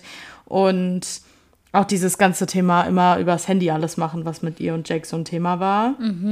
Aber dieses zu sagen, no one else, also es gibt niemand anderen. Ich habe nie gewusst, oder vielleicht was mir einfach nicht bewusst war, Jake das Thema so Cheating, also war das Betrügen, so das, was bei ihnen denen auseinandergebrochen ist, weil oft ging es ja vor allem darum, dass es einfach eine von bei, also seine Seite einfach vielleicht dachte, sie ist zu immature oder doch zu jung oder er war da nicht so into it, wie sie es war. Aber sie singt halt später auch in der Bridge, Since you admitted it, I can I keep picturing her lips on your neck. I can't unsee it. I hate that because of you. I can't love you, babe. Und da, da sagt sie ja, du hast mich betrogen. Und in dem Musikvideo von Sugarland, die das Lied ja dann auch recorded haben, geht es halt auch um Cheating. Also da, der betrügt der Mann seine Frau. Ich weiß halt nicht, ob das wirklich über Jake ist oder ob das so ein Lied ist, wo Taylor sich wieder nur ein Szenario ausgemalt hat. So, Ja. weil das kann ich mir auch richtig gut vorstellen. Und ich meine, dass ich das auch mal irgendwo gelesen habe. Also mit gelesen meine ich wahrscheinlich, ich habe es von TikTok, sind wir mal ehrlich. Ähm, dass sie sich das einfach vorgestellt hat, so wenn sie eines Tages mal verheiratet sein sollte, weil sie war ja noch nie verheiratet. Und ähm, wie das halt dann wäre. Und ich dachte auch gerade ein bisschen, Babe ist vielleicht so ein bisschen die Perspektive von dem Girl aus Girl at Home. Oh ja, oh ja. Dachte ich gerade irgendwie. Stimmt, das Oder? könnte auch sein. Ich glaube, ich habe da einfach immer ein anderes Bild gehabt, weil ich das Musikvideo von Sugarland kenne und da ist es sehr Mhm. so erwachsene, verheiratetes Paar und er steht, Ja. glaube ich, mit seiner Sekretärin oder irgendwie sowas. Klassiker. Aber das ist ja auch einfach nur Klassiker. Ähm, ist einfach nur ja das, was Sugarland daraus gemacht hat aus dem Lied. Bedeutet ja nicht, dass Taylor Ja, daran gedacht genau. hat. Ja, es kann schon gut sein, passt schon. Würde passen so inhaltlich, ne? Ja. Ich liebe, wie sie dieses Lied anfängt mit What about the promises, promises? Ja. Oder Our Promises. Ist einfach so gut. Also ich finde, ich liebe Babe. Und auch alleine, dass es Babe heißt. So, sie sagt immer die ganze Zeit Babe, obwohl er gecheatet hat und ein richtiges S ist, sagt sie so Babe, aber dabei ist es dann auch so sehr sarkastisch eigentlich. Ja. Er ist ja nicht mehr ihr Babe. Das ist so richtig dieses, als ob er immer Lock, obwohl er ganz genau weiß, dass er cheatet, immer sagt, hey Babe, hey Babe. So dieses, so, so Typen, so Ja. Fuckboy-mäßig, so dieses, ach Babe, Babe, ach nee. Reg dich doch nicht auf, Babe. Ja. Oh, Aua, nee. ekelhaft. ja, so mehr gibt es zu dem Lied auch eigentlich gar nicht zu sagen. Ist auch ein sehr self-explanatory Song. Ja. Ein eng, nee, nicht, das ist nicht mal ein Angry Bob. Ist einfach ein Get Your Shit Together. Es ist ein, irgendwie ein seriöser Bob. Also ein Bob kann Ja. eigentlich nicht seriös sein, aber es ist Doch, so ja. sehr grown up irgendwie. Ja, Ja. okay. Gut, dann geht es weiter mit Message in a Bottle, wo ich Ah. weiß, dass du ein absoluter Stan bist. Ja. Ähm, also, grundsätzlich geht es so darum, dass Taylor einfach super fasziniert und begeistert von ihrem neuen Lover ist. Ähm, die hat gleichzeitig auch so ein bisschen Angst und singt zum Beispiel Sachen wie It's kind of frightening oder I'm reaching for you, terrified. Also man sieht die ganze Zeit oder hört so raus, dass es auch ein bisschen anxious alles ist, aber trotzdem ist sie halt so ready für Commitment. Und diese ganze Metapher Message in a Bottle, also Flaschenpost, wieder auf Deutsch, Ja. ist ja eigentlich, also ganz früher wurde ja Flaschenpost eigentlich benutzt von so Schiffsbrüchigen, die halt irgendwie einen Kommunikationschannel gesucht haben. Und das kann man eigentlich so interpretieren, als würde Taylor sich halt komplett verloren fühlen und so ein bisschen in diesem neuen Lover ihren Rescue sehen. So habe ich es mal interpretiert, also so würde ich es auf jeden Fall wahrnehmen. Ja. Und gleichzeitig ist dieses Lied aber halt so ein fucking Bob. Also hört es euch mal an, das ist einfach so eine catchy Melodie. Ich finde, das ist- Lied ist ein bisschen auch für die Delusional Girlies unter uns. Absolut. Weil das kann auch einfach so sehr so ein Lied sein, wie wenn, das hätte ich so 2012 gehört und mir dabei so richtig krass die Jonas Brothers oder so vorgestellt. Weißt du, Total. was ich meine? Es ist so richtig dieses, dass man so denkt, man ist der Main Character irgendwo Mhm, und eigentlich ist das jemand, hier, sie singt ja auch, but now you're so far away and I'm down, feeling like a face in the crowd. So eigentlich Oh mein Gott, ja. vielleicht bin ich delusional und du kennst mich gar nicht. Es ist so ein richtiges bisschen, ich stehe so in der Menge und du bist der So ein bisschen Superstar. Superstar, ja. Ja. und ich bin so das Mädchen, das du Voll. beachten solltest. Ja. Aber auch so dieses The message in a bottle is all I can do, standing here hoping it gets to you. So ein bisschen, ich schreibe dir Fanmails oder dir so bei Mhm. Stimmt. Instagram und hoffe einfach, ich bin die eine Auserwählte. Deswegen liebe ich das. Das ist so ein bisschen ein Delusional-Lied, einfach Schon. richtig dolle. Voll. Wobei ich auch ein bisschen eine Reference sehe zu Come Back Be Here, dieses Long-Distance-mäßige. Und sie singt ja auch zum Beispiel These days I'm restless, work days are endless. Also von wegen, die sind beide irgendwie am Worken und können sich deswegen nicht sehen. Deswegen dachte ich, so ein bisschen spielt es auch auf Come Back Be Here an. Ja. Also ich glaube nicht, dass sie außerdem ein Face in the Crowd bei irgendeinem Das wäre so funny. Sie ist ja der Superstar. Aber Ja, jetzt so schon. die Interpretation, die es vielleicht für andere hat, finde ich das immer, habe ich das beim ersten Mal hören so gedacht. Ja. Aber sie singt ja auch How, How is it in London? Where were you while Genau. I'm wondering if I ever see you again? Aber das betrachte ich dann einfach direkt wieder so. Ah, ein Superstar in London. Hast du dich schon gewundert, wo ich bleibe? Oh, nee, ich geil. liebe es doch. Ja, also grundsätzlich einfach ein fucking Bob. So kann man richtig mhm. gut, finde ich, so auf voller Lautstärke im Auto hören oder sowas, wo man so richtig boppen oh, ja. möchte, einfach nur. Ähm, ja, aber so von der Message eigentlich relativ simpel. Ja, und einfach wirklich ein Bob. Und auch wieder ein underrated Bob, ehrlich gesagt. Das ist immer für mich so ein bisschen wie Starlight und ähm, The Very First Night? Ja, genau. Mhm. Okay, erstmal kommt jetzt aber mein absoluter Favorite mit Lucky One und Comeback Be hier von diesem oh, yes. Album und zwar I Bet You Think About Me. Und I Have Things to Say. Außerdem mhm. ist dieses Lied so gut. Erstmal Diss-Track an Jake Gyllenhaal. Das ist so ein Diss-Track. Ich lehne mich mal zurück und du erzählst mal. Ach, ja, also I Bet You Think About Me. Erstmal konfrontiert sie da einfach Jake Gyllenhaal, nachdem sie es geschafft hat, endlich auf diese Beziehung sehr sarkastisch und real zu gucken, nachdem sie diesen Heartbreak, Gut-Wrenching, dieses ganze Album sie so war, Jake Gyllenhaal, You Broke Me, ist es mhm. dann endlich so, ich bin wütend und enttäuscht und das kann ich jetzt auch endlich mal sagen. Und es gibt kein Lied, wo sie so sarkastisch und einfach so rotzfrech wirklich einfach ist. Und halt auch anerkennt, dass sie selbst einfach fucking bejeweled ist. Das ja. ist, schwingt auch nochmal so im Kontext mit, finde ich.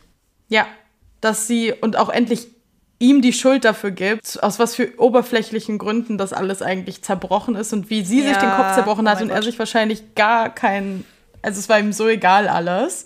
Und erstmal gibt es in diesem Lied so viele Vergleiche zwischen den unterschiedlichen wo die beiden herkommen, wie sie groß geworden sind, zwischen der Erziehung von den beiden und mhm. die Werte, mit denen sie groß geworden sind, aber auch, was ja dann so ein bisschen auch impliziert, der Altersunterschied, den sie hatten, deswegen auch ganz andere ja. Interessen und Voll. Dinge, die sie hatten, während sie aufgewachsen sind. Genau, also erstmal zum, zum Kontext grundsätzlich, Taylor ist halt in Pennsylvania auf einer Farm mit ihrer Familie groß geworden, während Jack Gyllenhaal Sohn eines Filmproduzenten und Drehbuchautors ist und in total anderen Verhältnissen in Hollywood irgendwie aufgewachsen ist, Beverly Hills. Mhm. Bevor mhm. ich auf die mhm. Lyrics eingehe, es gibt halt ein Musikvideo auch dazu, was wir gerne in der Story verlinken und bitte geguckt werden muss, weil das ist absolut das Beste. Erstmal hat sie ihre beste Freundin Blake Lively. So iconic! Hilfe! Auch bekannt aus Gossip Girl, meine Serena Vanderwoodson, ja. äh, hat dieses Lied halt äh, das Musikvideo directed. Und es stellt, es ist so iconic. Ich muss das Video so ein bisschen erklären, weil es perfekt diesen Sarkasmus rüberbringt mhm. aus diesem Lied.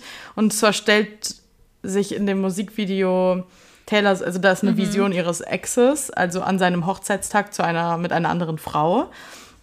Der wird von Miles Teller verkörpert, also der, der spielt den Husband, ist auch einer ihrer besten Freunde. Und das Lustige ist, die richtige Frau, die er heiraten soll in dem Video, ist in echt auch seine Frau. So süß irgendwie. So süß, einfach weil die auch so eng befreundet sind, einfach alle. Das ist einfach wie so ein Friendship Project, dieses ja. ganze Video. Oh, nee. Und in dem Video weiß er, er heiratet eigentlich die Frau im weißen Kleid so, aber er sieht immer wieder die Farbe rot und Taylor in roten Klamotten und das ist so ein Hinweis darauf, dass er selbst an seiner eigenen Hochzeit die ganze Zeit noch an Taylor denkt und sie ihn richtig hauntet, mhm. weil er eigentlich genau weiß, dass sie hätte die richtige sein können. Und auch während ja. seines Hochzeitstanzes sieht er plötzlich dann in dem Hochzeitskleid einfach Taylors Gesicht und nicht das von der Frau, die er eigentlich heiratet. Mhm. Und das ver wandelt sich dann in ein rotes Kleid und sie singt dann so sarkastisch so zu ihm zurück, was er hätte alles haben können, hätte er mal so richtig die Vision gesehen. Und dieses ganze Video ist voll von Easter Eggs einfach. Also oh Swifties sind ja. bis heute verwirrt, was davon wir immer noch zu erwarten haben, weil da gibt es tausend Zahlen, verschiedene Gegenstände, die gezeigt werden, die einfach auf so viel, was noch kommen kann oder schon passiert ist, referenzen. Also guckt mhm. euch dieses Video wirklich gerne an. Jetzt gehe ich auch mal auf die Lyrics ein. Erstmal Verse 1. 3 a.m. Ach, schon wieder mit den, der Uhrzeit wirklich? einfach. Die ganze Zeit. Wow. 3 a.m. and I'm still awake. I bet you're just fine. Fast asleep in your city, that's better than mine. And the girl in your bed has a fine pedigree. And I bet your friends tell you she's better than me. Huh? Das ist auch wichtig zu betonen. Sie sagt so, ha. Also sie die ja. singt das so lachend so. Ha. So geil. Es ist so gut. Ich liebe es. Ja. Und dazu erstmal dieses ganze It's better than mine. Also alles, was ich habe und was du hast, deine Sachen sind immer besser als meine. Sowas in unserer Beziehung und so ist es immer noch, du denkst immer, alles, was du hast, ist besser. Mhm. Und And the girl in your bed has a fine pedigree, habe ich nie drüber nachgedacht, groß. Und das bedeutet einfach einen besseren Stammbaum. Sie hat einfach ein besseres Stammbaumdiagramm, so. Also sie hat genetisch gesehen begibt ihm sie vielleicht später bessere Kinder oder hat ja. den besseren, also es ist. Kommt aus besseren Verhältnissen als Taylor. Ja, und Pedigree sagt man eigentlich auf Hunde bezogen, muss man sich geben. Also wie krass sie ihn da gerade disst, bitte. Sie sagt wirklich so, genetisch, das, das ist eigentlich dafür ein Test, um genetisch zu zeigen, ein Hund ist rein gezüchtet. Oh mein Gott. Sie bezeichnet einfach das Girl als Hund. Ja, sie sagt wirklich so, die ist besser für dich gezüchtet, weil ich war, meine Genetik nach dem Motto war nicht gut genug oder meine Herkunft ist damit ja wahrscheinlich eher ja. gemeint. Einfach so, so superior, bitte. So sassy. Dann singt sie, Well, I tried to fit in with your upper crust circles. Yeah, they let me sit in back when we were in love. Oh, they sit around talking about the meaning of life and the book that just saved them that I hadn't heard of.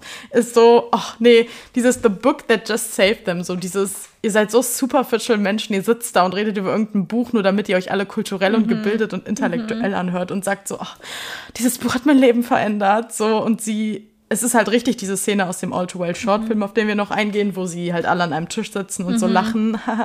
so diese ganzen Freunde, die so Ende 20 sind und so alle tun, als hätten sie so ihr Leben zusammen und sie denkt sich so, was ja. mache ich hier? Und dann singt sie, dann kommt der Chorus, wo auch übrigens Chris Stapleton irgendwie mit einsetzt und mitsingt. Mhm. Das ist aber halt nur so Backing Vocals. Dann singt sie, But now that we're done and it's over, I bet you couldn't believe when you realized I'm harder to forget than I was to leave. And I bet you think about me. So, sie weiß ganz genau, später, diese Beziehung hat ihn auch noch verfolgt. Und er mhm. hat wahrscheinlich erst viel später, als sie schon damit abgeschlossen hat, dann darüber nachgedacht, was es eigentlich alles mit ihm gemacht hat. Aber jetzt ist es halt auch einfach zu spät. Es ist halt auch wirklich so, Nee, nee, also erstmal, ich gehe noch auf den, den zweiten Chorus ein, da sagt sie nämlich Mr. Superior Thinking. Do you have all the space that you need? I don't have to be your shrink to know that you'll never be happy and I bet you think about me. Und das ist so krass, weil sie stellt sarkastisch eine Frage, mit dem er möglicherweise, also mit einem Satz, mit dem er möglicherweise Schluss gemacht hat. Sie sagt, Do you have all the space that you need? Weil er stimmt. hat wahrscheinlich geschrieben so, ähm, ich brauche halt Abstand, so ich brauche bitte Freiraum und keine Ahnung was. Und dann sagt sie so, Do you have all the space that you need? Weil ich jetzt oh endlich weg bin nee. und du das ja angeblich wolltest. Och, nee. nee. Das erinnert mich auch einfach immer richtig krass an Mr. Perfectly Fine, dieses Mr. Superior mhm. Thinking. Das ist einfach so sassy. Dass sie einfach diesen Männern, die es verkackt haben, immer diese spezifischen Namen ja, voll. gibt. Und dann in der Bridge singt sie, Oh, block it all out. The voice is so loud saying, Why did you let her go? Does it make you feel sad that the love that you're looking for is the love that you had? Nee, stopp. Also, so iconic. So, wie kann man so, wie iconic von ihr so überzeugt zu sein? Ich weiß ganz genau, dass eigentlich er ganz genau weiß, ich hätte die Frau fürs Leben sein können. Ja. Also, das ist ja auch wieder eine Reference zu Better Man, so ein bisschen. Da singt mhm. sie, I know I'm probably better off on my own than loving a man who didn't know what he had when he had it.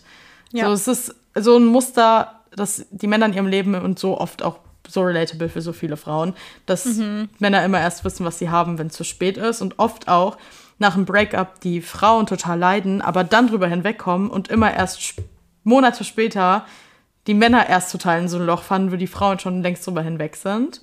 Weil sie dann erst checken, was sie da eigentlich hatten. Ja, komplett. Ich liebe es, dass es dieses Lied gibt und dass Taylor sich dachte, dieses Konzept muss ich in ein Lied packen, damit er das auch hört und sich dann denkt, das ja. sagst du wahrscheinlich gleich noch. Ja, ja, genau, diese, dieses auch angry sein, aber auch wie, wie befreiend dieses Lied ist für so viele Frauen, das so mitzusingen, auch wenn jetzt nicht die Lyrics immer ja. stimmen, vom, wo die groß geworden sind oder keine Ahnung was, aber dieses Gefühl, ja, was sie dabei einfach so rausschreit. Jetzt gehe ich nochmal aufs Auto ein und zwar singt sie da I bet you think about me when you're out at your cool indie music concerts. I bet you think about me in your house with your organic shoes and your million dollar couch. I bet you think about me when you say, oh my God, she's insane, she wrote a song about me. I bet you think about me.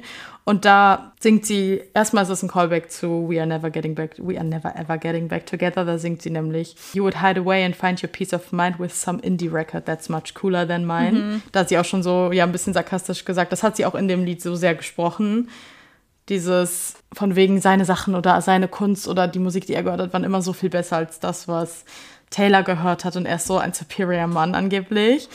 Und dieser, dieser Satz, I bet you think about me in your house with your organic shoes and your million dollar couch ist so ein Kontrast zwischen den beiden zwischen diesem Leben, was er denkt, was er führt oder in die Welt, der Welt so präsentieren will. Dieses Organic Shoes ist erstmal so, ach, ich bin, ich setze mich so für die Umwelt ein, ich bin so ein toller Mann und ich kümmere mich und eigentlich sind Organic Shoes aber einfach gar nicht accessible für Leute, die kein Geld haben und dann aber noch dran zu hängen, your Million Dollar Couch ist ja eigentlich von wegen, du bist einer der 1% da oben, die eigentlich das Geld der Welt haben. Und nur weil du deine Organic Shoes trägst, bist du ja kein besserer Mensch. Du bist immer noch ein fucked up Millionär, den eigentlich gar nichts interessiert. Ja.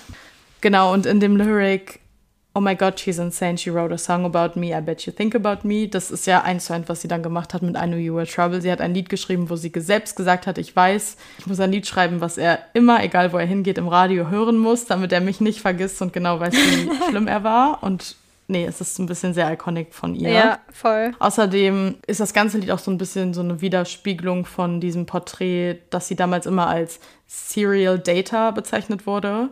Also so, dass sie immer einen Mann nach dem anderen hatte und wie sie dafür geschämt wurde. Da hat sie auch zugesagt in einem Interview und das habe ich schon sehr oft gelesen, diesen Interviewausschnitt von ihr und ich finde den auch sehr wichtig. Und zwar, you're going to have people who are going to say, oh, she just writes songs about her ex-boyfriends and I think frankly that's a very, very sexist angle to take.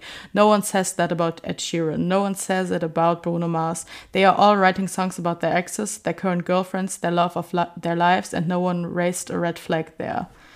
Ja, oh mein Gott. Dieses, dass sie dann das in das Lied sarkastisch eingebaut hat, von wegen, okay, nicht nur du sagst, ich bin insane, sondern die sagen alle, I'm insane, weil ich ein Lied über dich geschrieben habe. Sie werden es eh wieder sagen bei diesem Album hier, weil ich die ganze Zeit über verschiedene Ex-Beziehungen singe. Aber hä? Na und? Das machen doch alle Künstler. Mhm. So, sie hat die perfekten Beispiele gerade zu diesem Zeitpunkt 2012 genannt. Ed Sheeran und Bruno Mars waren so die Sänger schlechthin, die über Ex-Beziehungen gesungen haben, über ganz viel Liebe und keine Ahnung was. Und niemand hätte je gesagt, oh mein Gott, der weiß auch nicht, worüber der sonst schreiben kann. Absolut.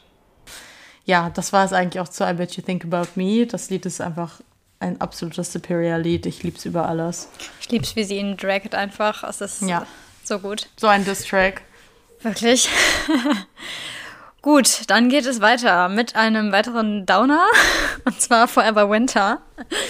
Was aber, ich glaube, mein zweitliebster ja. Voltrack ist. Ich mhm. mag das so, so gerne. Ja. Hier wird angenommen, dass das über einen alten Highschool-Freund von Taylor ist. Jeff Lang heißt er. Und als sie das Lied halt damals geschrieben hat, hat nämlich der Freund unter schweren Depressionen geleidet und unter Sucht auch und ist auch 2010 gestorben tatsächlich. Und man vermutet halt, dass Taylor das Lied über ihn gesungen hat, beziehungsweise über ihre Anxiety, die sie halt zu dem ganzen Thema hatte und die Verzweiflung, dass sie ihm halt helfen wollte, aber nicht wirklich konnte. Forever Winter heißt halt deswegen so, weil es gibt ja Menschen, die mögen keinen Winter, beziehungsweise generell wird ja Winter für die meisten Menschen eher negativ assoziiert. Und ähm, Forever Winter sagt quasi aus, dass es für immer kalt und dunkel sein wird, wenn er halt nicht mehr da ist. Und sie sagt dann aber im Kontrast dazu, dass sie gerne seine Summer Sun sein möchte, was ich richtig süß finde einfach. Die ersten Lyrics sagen so komplett aus, wie schlecht es ihm halt geht und was für eine negative Sicht er aufs Leben hat und einfach seine komplette Mental Illness, weil sie singt, he says he doesn't believe anything much he hears these days. He says, why fall in love just so you can watch it go away? Also so richtig pessimistisch, sagt man, glaube ich. Ja. Also einfach so gar keine Hoffnung mehr irgendwie, die er sehen kann in seinem Leben. He spends most of his nights wishing it was how it used to be. He spends most of his flights getting pulled down by gravity. Und das finde ich so einen krassen Lyric. Also dieses, er hat gerade Flights, also er ist quasi richtig weit oben, hat eine richtig gute Time, aber er wird die ganze Zeit wieder nach unten gezogen und er kann sich gar nicht auf diesem Level halten, sondern sieht er immer so das Negative. Ja. ja, auch hier in dem Song ist es in dem Chorus wieder sehr Nighttime, weil sie singt nämlich im ersten Chorus I call just checking up on him. He's up 3 a.m. pacing. He says, it's not just a phase I'm in, my voice comes out begging. Und dann im zweiten Mal singt sie eben statt 3 Uhr nachts, 5 Uhr nachts und statt dem Wort Pacing singt sie Wasted. Also man hat so eine richtigen, richtige Entwicklung in dem Lied, dass es ihm halt immer schlechter geht und sie versucht immer mehr ihn zu retten, beziehungsweise sich da reinzuhängen. Naja, ich kann gerade bei dem Lied schon wieder direkt heulen. Dass sie einfach singt, I'll be summer sun for you forever. Also, dass selbst wenn er weg ist, sie immer für ihn das Licht lassen, scheinen lassen wird. Oh, nee, zu viel. Voll. Wie kann man sagen, dass Red ein komplettes Breakup-Album nur ist, wenn es so viele Lieder jetzt schon gibt, über die wir geredet haben, wo so ganz andere Themen behandelt werden? Ja, total. Das ganze Lied erinnert mich auch sehr an Renegade. An das Lied, insbesondere der Lyric. If I was standing there in your apartment, I'd take that bomb in your head and disarm it. Ist sehr ähnlich wie I tapped on your window on your darkest night oder There was nowhere for me to stay, but I stayed anyway. So richtig dieses, sie weiß eigentlich, sie kann gerade nicht wirklich was machen und der Person geht's einfach richtig scheiße und die will aber trotzdem da sein. Und auch wenn gar kein Space für sie eigentlich da ist und der sie vielleicht gar nicht reinlässt, so metaphorisch gesehen, will sie trotzdem alles geben und schreit ihn wortwörtlich an, um zu sagen, ich, ich möchte bei dir sein und ich möchte diese Bombe in deinem Kopf rausnehmen und disarmen, also entschärfen. Ja. Ja, ich finde das nämlich gerade das als Bombe zu bezeichnen, als so erst wie eine tickende Zeitbombe, dass Ja. sie nicht weiß, wie viel Zeit sie noch mit ihm hat, weil er halt nicht mehr lange da sein wird, dass sie schon das so ein Gefühl hat. Voll, voll. Ja, also sehr sad, vor allem halt, wenn man weiß, um wen es geht und dass es halt einfach, also wie es halt geendet ist so. Ja. Ja, vor allem finde ich schlimm, das war doch auch um die gleiche Zeit rum oder nicht lange. Danach hat Cory Monteith sich auch umgebracht oder hatte eine Overdosis. Das war der von Glee. Mit dem war sie auch sehr eng befreundet. Oder da gab es ja auch ähm, Rumors, dass die auch mal kurze Zeit was miteinander hatten, aber die waren ja trotzdem immer befreundet und das war für sie auch voll hart. Und das ist ja eigentlich genau das gleiche Muster. Ja. Ja. Und sie, was hier auch wieder sehr typical Taylor ist, sie startet mit dem gleichen Lyric, mit dem sie anfängt. Dieses He says he doesn't believe anything much he hears these days. Nur am Ende fügt sie halt noch hinzu, I say believe in one thing, I won't go away. Also dieses, egal wie scheiße es dir geht und auch wenn du gerade gar keine Hoffnung siehst, so believe in one thing, I won't go away. So ich bleib halt einfach immer da, egal ob du möchtest oder nicht, so nach dem Motto. Und ja, insbesondere wenn man mit dem Song relaten kann, ist das halt einfach komplett heartbreaking und ich kann den auch nicht immer hören, so das ist einfach too much for me. Nee, das ist ein Rollercoaster hier an einem, an einem Mittwochmorgen, du. Auf jeden Fall. Schön. Ähm, ja, dann kommen wir zu meinem letzten Voltrack für jetzt, weil irgendwann kommt dann ja eine ausführliche All Too Well-Folge. Das wäre ja eigentlich mein letzter Voltrack gewesen, aber ich finde, All Too Well hat es auch verdient, dass wir beide da ewig lange drüber reden. Ja, absolut. Deswegen kommt mein letzter und zwar ist das Run featuring Ed Sheeran.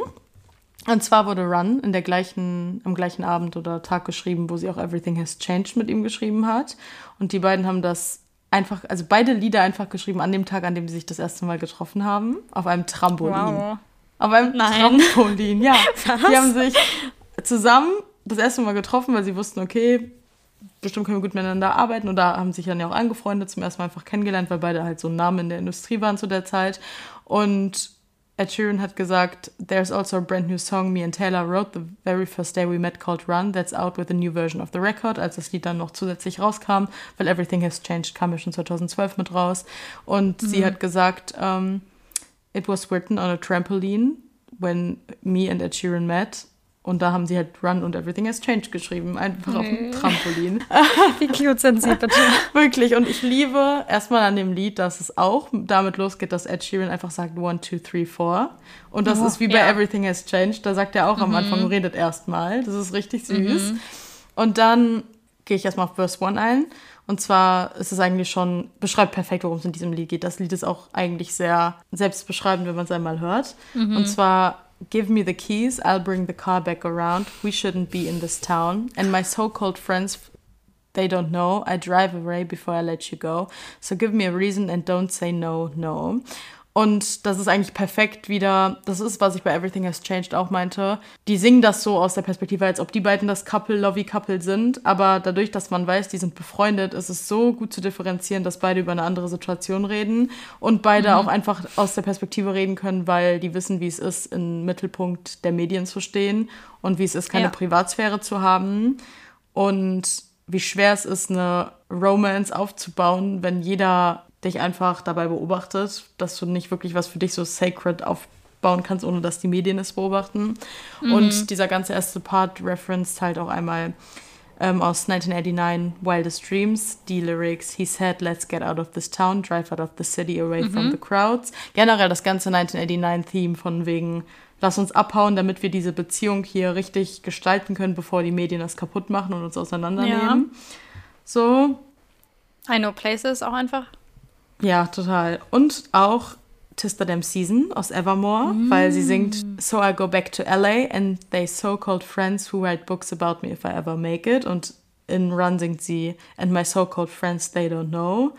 I drive away before I let you go. Also das, mhm. diese so-called friends ist immer auf Leute aus dieser Hollywood-Medienszene bezogen, die am Ende des Tages alle ihre Geheimnisse verkaufen würden, um daraus Geld zu machen oder sie so zu exposen, damit sie besser dastehen, weil das nie ihre, ihre richtigen Friends sind, immer die, die nicht in dieser Medienbranche und irgendwo in LA da sind. Ja. Also, voll. das ist schon echt immer viel aussagend, gerade auf ihre ganze Karriere so bezogen. Genau, ich finde diese komplette erste Verse und das ganze Lied beschreibt auch so gut, dass wirklich nur die beiden sich verstehen, worum es da gerade geht und dass die sind so in Love, dass die nicht, dass es denen egal ist, was jetzt die anderen denken. Und damit das nicht kaputt geht, lieber zusammen abhauen, bevor es kaputt gemacht wird. Und sie das, also so the narrator of the song, das Gefühl haben, niemand versteht sie so gut wie ihr Partner. Und ich finde auch so ein bisschen vielleicht, also das passt, passt natürlich auch zu Jake und sowas, vielleicht hat es auch niemanden bestimmten, weil es halt so ein generelles Gefühl ist. Aber das passt halt auch super gut einfach auf die ganze Beziehung mit Harry bezogen, weil es beide mega bekannte Sänger sind, mm. so. Und weil es mhm. halt super sehr 1989 ist, die ganzen Lyrics. Sehr und auch ein bisschen The Lakes, dachte ich gerade. Ja. Also dieses Wegrennen und nicht wiederkommen. Ja. Ähm, genau, der Chorus ist dann einfach and run like you'd run from the law. Darling, let's run, run from it all. We can go where our eyes can take us, go where no one else is, run, oh we run. Einfach dieses hm. let's get out of here. Und ja. ich mag auch dieses We can go where our eyes can take us. Das ist so richtig, lass uns einsteigen und einfach dahin gehen, wo wir es schön finden. Gar keinen bestimmten Voll. Ort anpeilen, sondern da, wo wir einfach das Gefühl haben, hier gehören wir hin. Und auch dieses, man merkt, dass es sehr so dieser Anfang der Beziehung, die dann aber gerade so in die Medien kommt, aber noch mhm. so sehr auf sich, also die beiden sind so auf sich fokussiert und so in diesem Lovey Lavender Haze also so drin, Voll. dass sie gar nicht checken, wo das, dass diese ganze Beziehung überdenken, sondern so sehr investiert in sich gegenseitig sind, dass das so alles ist. Ich finde, deswegen mhm. ist auch Verse 2 ist es dann singt Ed Sheeran und das ist so lovey-dovey einfach. Er singt So you laugh like a child and I sing like no one cares, no one to be and no one to tell. I could see this view a hundred times, pale blue sky reflected in your eyes, so give me a reason and don't say no. So, mhm. das ist so in love einfach. Und das Einzige, was dann halt darauf hinweist, wovon die wegrennen, ist dann die Bridge, da singen dann beide zusammen. There's been this hole in my heart, This thing was a shot in the dark. Say you never let him tear us apart and I'll hold on to you while we run. Also mhm. so Shot in the Dark einfach, das kann dir gerade richtig riskieren, alles, was wir uns aufgebaut haben. Aber bitte sag mir, dass so du niemals die Medien und die Gesellschaft uns auseinanderreißen lässt. Oh Gott, das ist auf Deutsch übersetzt wieder. Wild. Und dass wir einfach zusammenhalten und zusammen das jetzt durchziehen und wegrennen. Voll. So, das ist eigentlich selbsterklärendes Lied, aber einfach richtig schön und underrated. Wirklich, glaube ich, mit eins der most underrated Lieder ja. auf diesem Album. Sagen Total. wir jetzt bei vielen bisher, aber ich glaube, so realistisch ist das wirklich so eins, genau wie The Moment I Knew, wo ich denke, das sind wirklich sehr oft vergessene Lieder. Voll. Und ich habe auch so Bock, das jetzt zu hören einfach. Und das ja, ist auch so auch. ein herbstliches Lied für mich irgendwie. Ja. Ich weiß gar nicht genau wieso, aber. Ja, ist auch nee. wieder Painting the Picture so im Auto, wir ja. machen das Auto, wir fahren einfach weg durch so ein Laub, ja. so eine komplette Allee, wo einfach alle Bäume schön herbstlich gefärbt sind und let's run. Wie bei All Too Well einfach. Ja. ja. Nee, gibt mir ein bisschen zu viel. Ich muss das gleich hören und mich ähm, da rein, reinversetzen. Ja. Gut, der letzte Song ist The Very First Night sehr iconic, dass das einfach der letzte ist und da heißt The Very First Night. Ich meine, danach kommt natürlich noch All Too Well 10, aber wie wir schon gesagt haben, ist einfach für sich stehend und deswegen behandeln wir das auch so. Behandeln wir das auch so? Das hört sich einfach an, als ob wir so ein richtig sensibles Thema behandeln. Es ist halt einfach eine Well. ist es? Ja, ist sehr ist sensibel. doch sensibel. Ist einfach auch wichtig. Gesellschaftsrelevant. Absolut.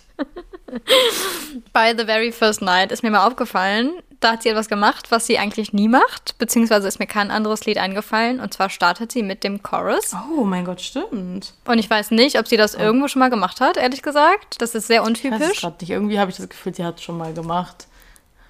Ja, wahrscheinlich schon. Auf irgendeinem anderen Album. Aber nicht auf jetzt Red selber, nee. Nee. Auf jeden Fall so oder so macht sie das sehr selten. Ja. Bei dem Lied gehe ich auch stark davon aus, dass es über Harry ist, ehrlich gesagt. Alleine die Lyrics. Because they don't know about the night in the hotel. They weren't riding in the car when we both fell. Erstmal Car-Reference, wieder Harry 1989. Dann, aber noch ausschlaggebender, didn't read the note on the Polaroid picture. Ach, ja. They don't know how much I miss you. Also Polaroid Picture, da weiß man, das ist Harry. Da, also muss man gar nicht lange drüber nachdenken, ehrlich gesagt. Ähm, das ganze Lied ist auch sehr so I knew you were trouble, ehrlich gesagt. Back then we didn't know we were built to fall apart. Oh ja. Oh, ich liebe, wie sie das singt, wie sie das betont. Ja, We fall apart. voll. Also generell die ganzen Melodien in dem Lied sind sehr superior. ja. Meine Lieblingsline aus dem Song ist Not trying to fall in love, but we did like children running. Dieser Vergleich, so wie Kinder rennen. Deswegen finde ich Run passt so zu Taylor und Harry, weil das kommt vorher. Und ich finde, The Very First Night ist Run in Schnell und Boppy. So inhaltlich. Ja, absolut. Total. Allerdings ist dieser Song auch ein bisschen äh, Red Flag geprägt wieder, was ja aber die ganze Beziehung mit Harry auch war. Also sie tut eigentlich so, als wäre die Beziehung so richtig joyful und schön und die ganze Melodie vermittelt das auch, aber eigentlich halt absolut ungesunde Beziehung. Ja. Also sie singt halt so Sachen wie Dance in the kitchen, Chase me down through the hallway, No one knows about the words that we whispered, No one knows how much I miss you. So richtig, oh, richtig cute und man denkt so voll die schöne Relationship, ist doch alles supi. Und dann kommen aber so Lyrics wie We were built to fall apart, we broke the status quo, but then we broke each other's hearts. Also sie singt eigentlich schon die ganze Zeit.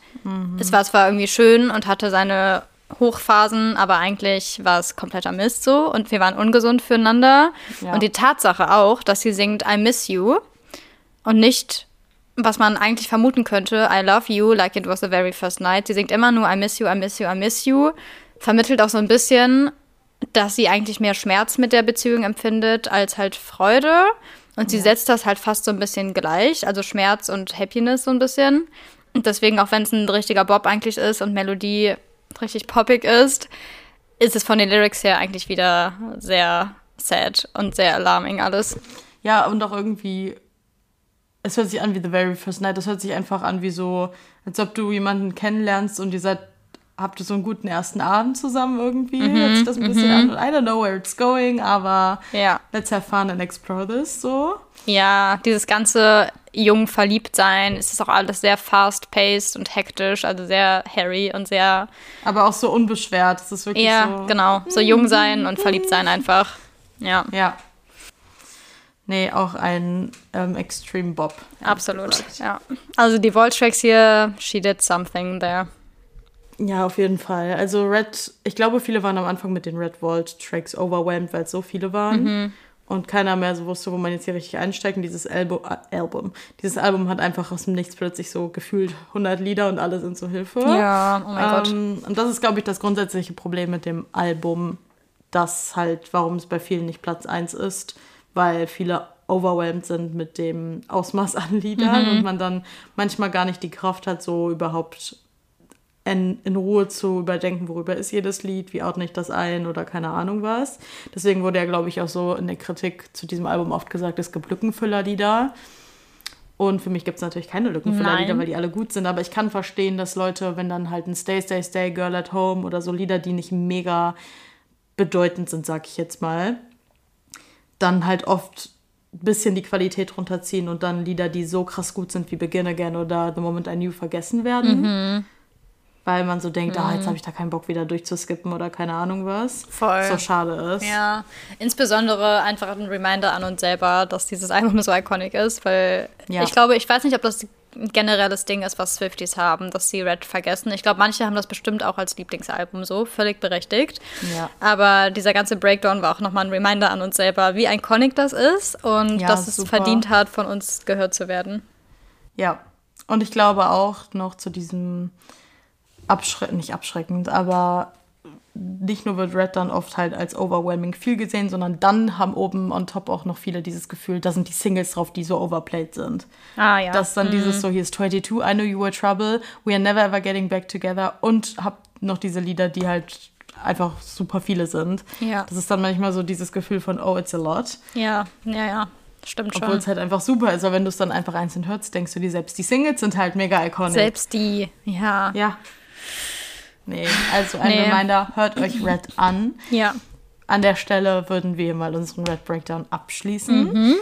weil ja, wir haben jetzt literally wahrscheinlich hochgerechnet drei Stunden oder so über das Ich Album glaube auch, geredet und wirklich. prepare yourself, guys, weil Red ist nicht unser Lieblingsalbum und wir haben schon trotzdem so viel darüber geredet. Deswegen macht euch ready, wenn Evermore kommt, würde ich sagen. ähm, könnte sein, dass wir plötzlich Montag bis Freitag jeden Tag Oder so ein ganzes Jahr lang einfach jeden Freitag nur eine Evermore-Folge. Aber ohne Scheiß, ich dachte wirklich schon, man kann halt literally für jedes Lied eine Folge machen. So viel könnte man ist dazu halt sagen. so. Mal gucken, wie wir das angehen. Ich meine, ihr habt, wenn ihr unsere Song Breakdown Folge gehört habt, habt ihr gehört, dass ich 25 Minuten über Ivy geredet habe und das können wir halt ungelogen über jedes Lied Ja. von Evermore und Folklore machen und auch Midnight Da müssen wir uns echt nochmal eine Taktik überlegen, wie wir das am schlausten angehen. und auch ein bisschen Raum zum Atmen lassen. Also wir wollen natürlich jetzt auch noch andere Themen und andere Folgen zwischendrin einbringen und haben auch jetzt für den Rest des Jahres noch viele verschiedene andere Sachen geplant, wobei der Evermore Breakdown Ja. schon noch dieses Jahr mit irgendwie rein flutschen soll, Ja. weil wir so ein bisschen nicht nach Release gehen wollen. Genau, wir wollen lieber nach Jahreszeiten so vom Gefühl gehen. Hatten wir auch schon mal gesagt in der ersten Folge vom Red Breakdown, dass wir einfach die Alben runterbrechen wollen, die gerade so relevant sind, was die Jahreszeit angeht, ein bisschen, weil wir so Taylors ja. Oder auch einfach nur für uns relevant sind, mit denen wir gerade eine Phase haben. Ja, für uns relevant, aber ja, genau. Aber auch ein bisschen, ich finde, dass halt Taylors Alben so ein krasses Zeitrad haben und ich finde immer schön, wenn Ja. die Folgen so online kommen, dass Leute Lust hätten, das Album dann auch zu hören, weil es gerade voll in die Zeit passt. So. Mhm. Total. Genau. Ja. Aber wir hoffen natürlich, dass ihr mit unserem Red Breakdown was anfangen konntet und davon was mitnehmen konntet Mhm. und lernen konntet. Wir haben ja die letzten Tage schon ein paar Links hochgeladen in unserer Story zu den Auftritten, über die wir in der ersten Folge gesprochen haben. Und jetzt die kommende Woche würden wir auf jeden Fall noch mal ein paar Performances verlinken, die wir hier sehr relevant finden für die Lieder, über die wir gesprochen haben. Also schaut da gerne auf Instagram vorbei. Und by the way auch gerne auf TikTok. Gerne ein Follow da lassen, freuen wir uns. Like, subscribe. Damit wären wir dann am Ende von der Folge.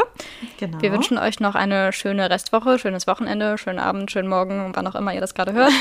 Und freuen uns, wenn ihr nächste Woche wieder einschaltet. Genau. Bye, bye.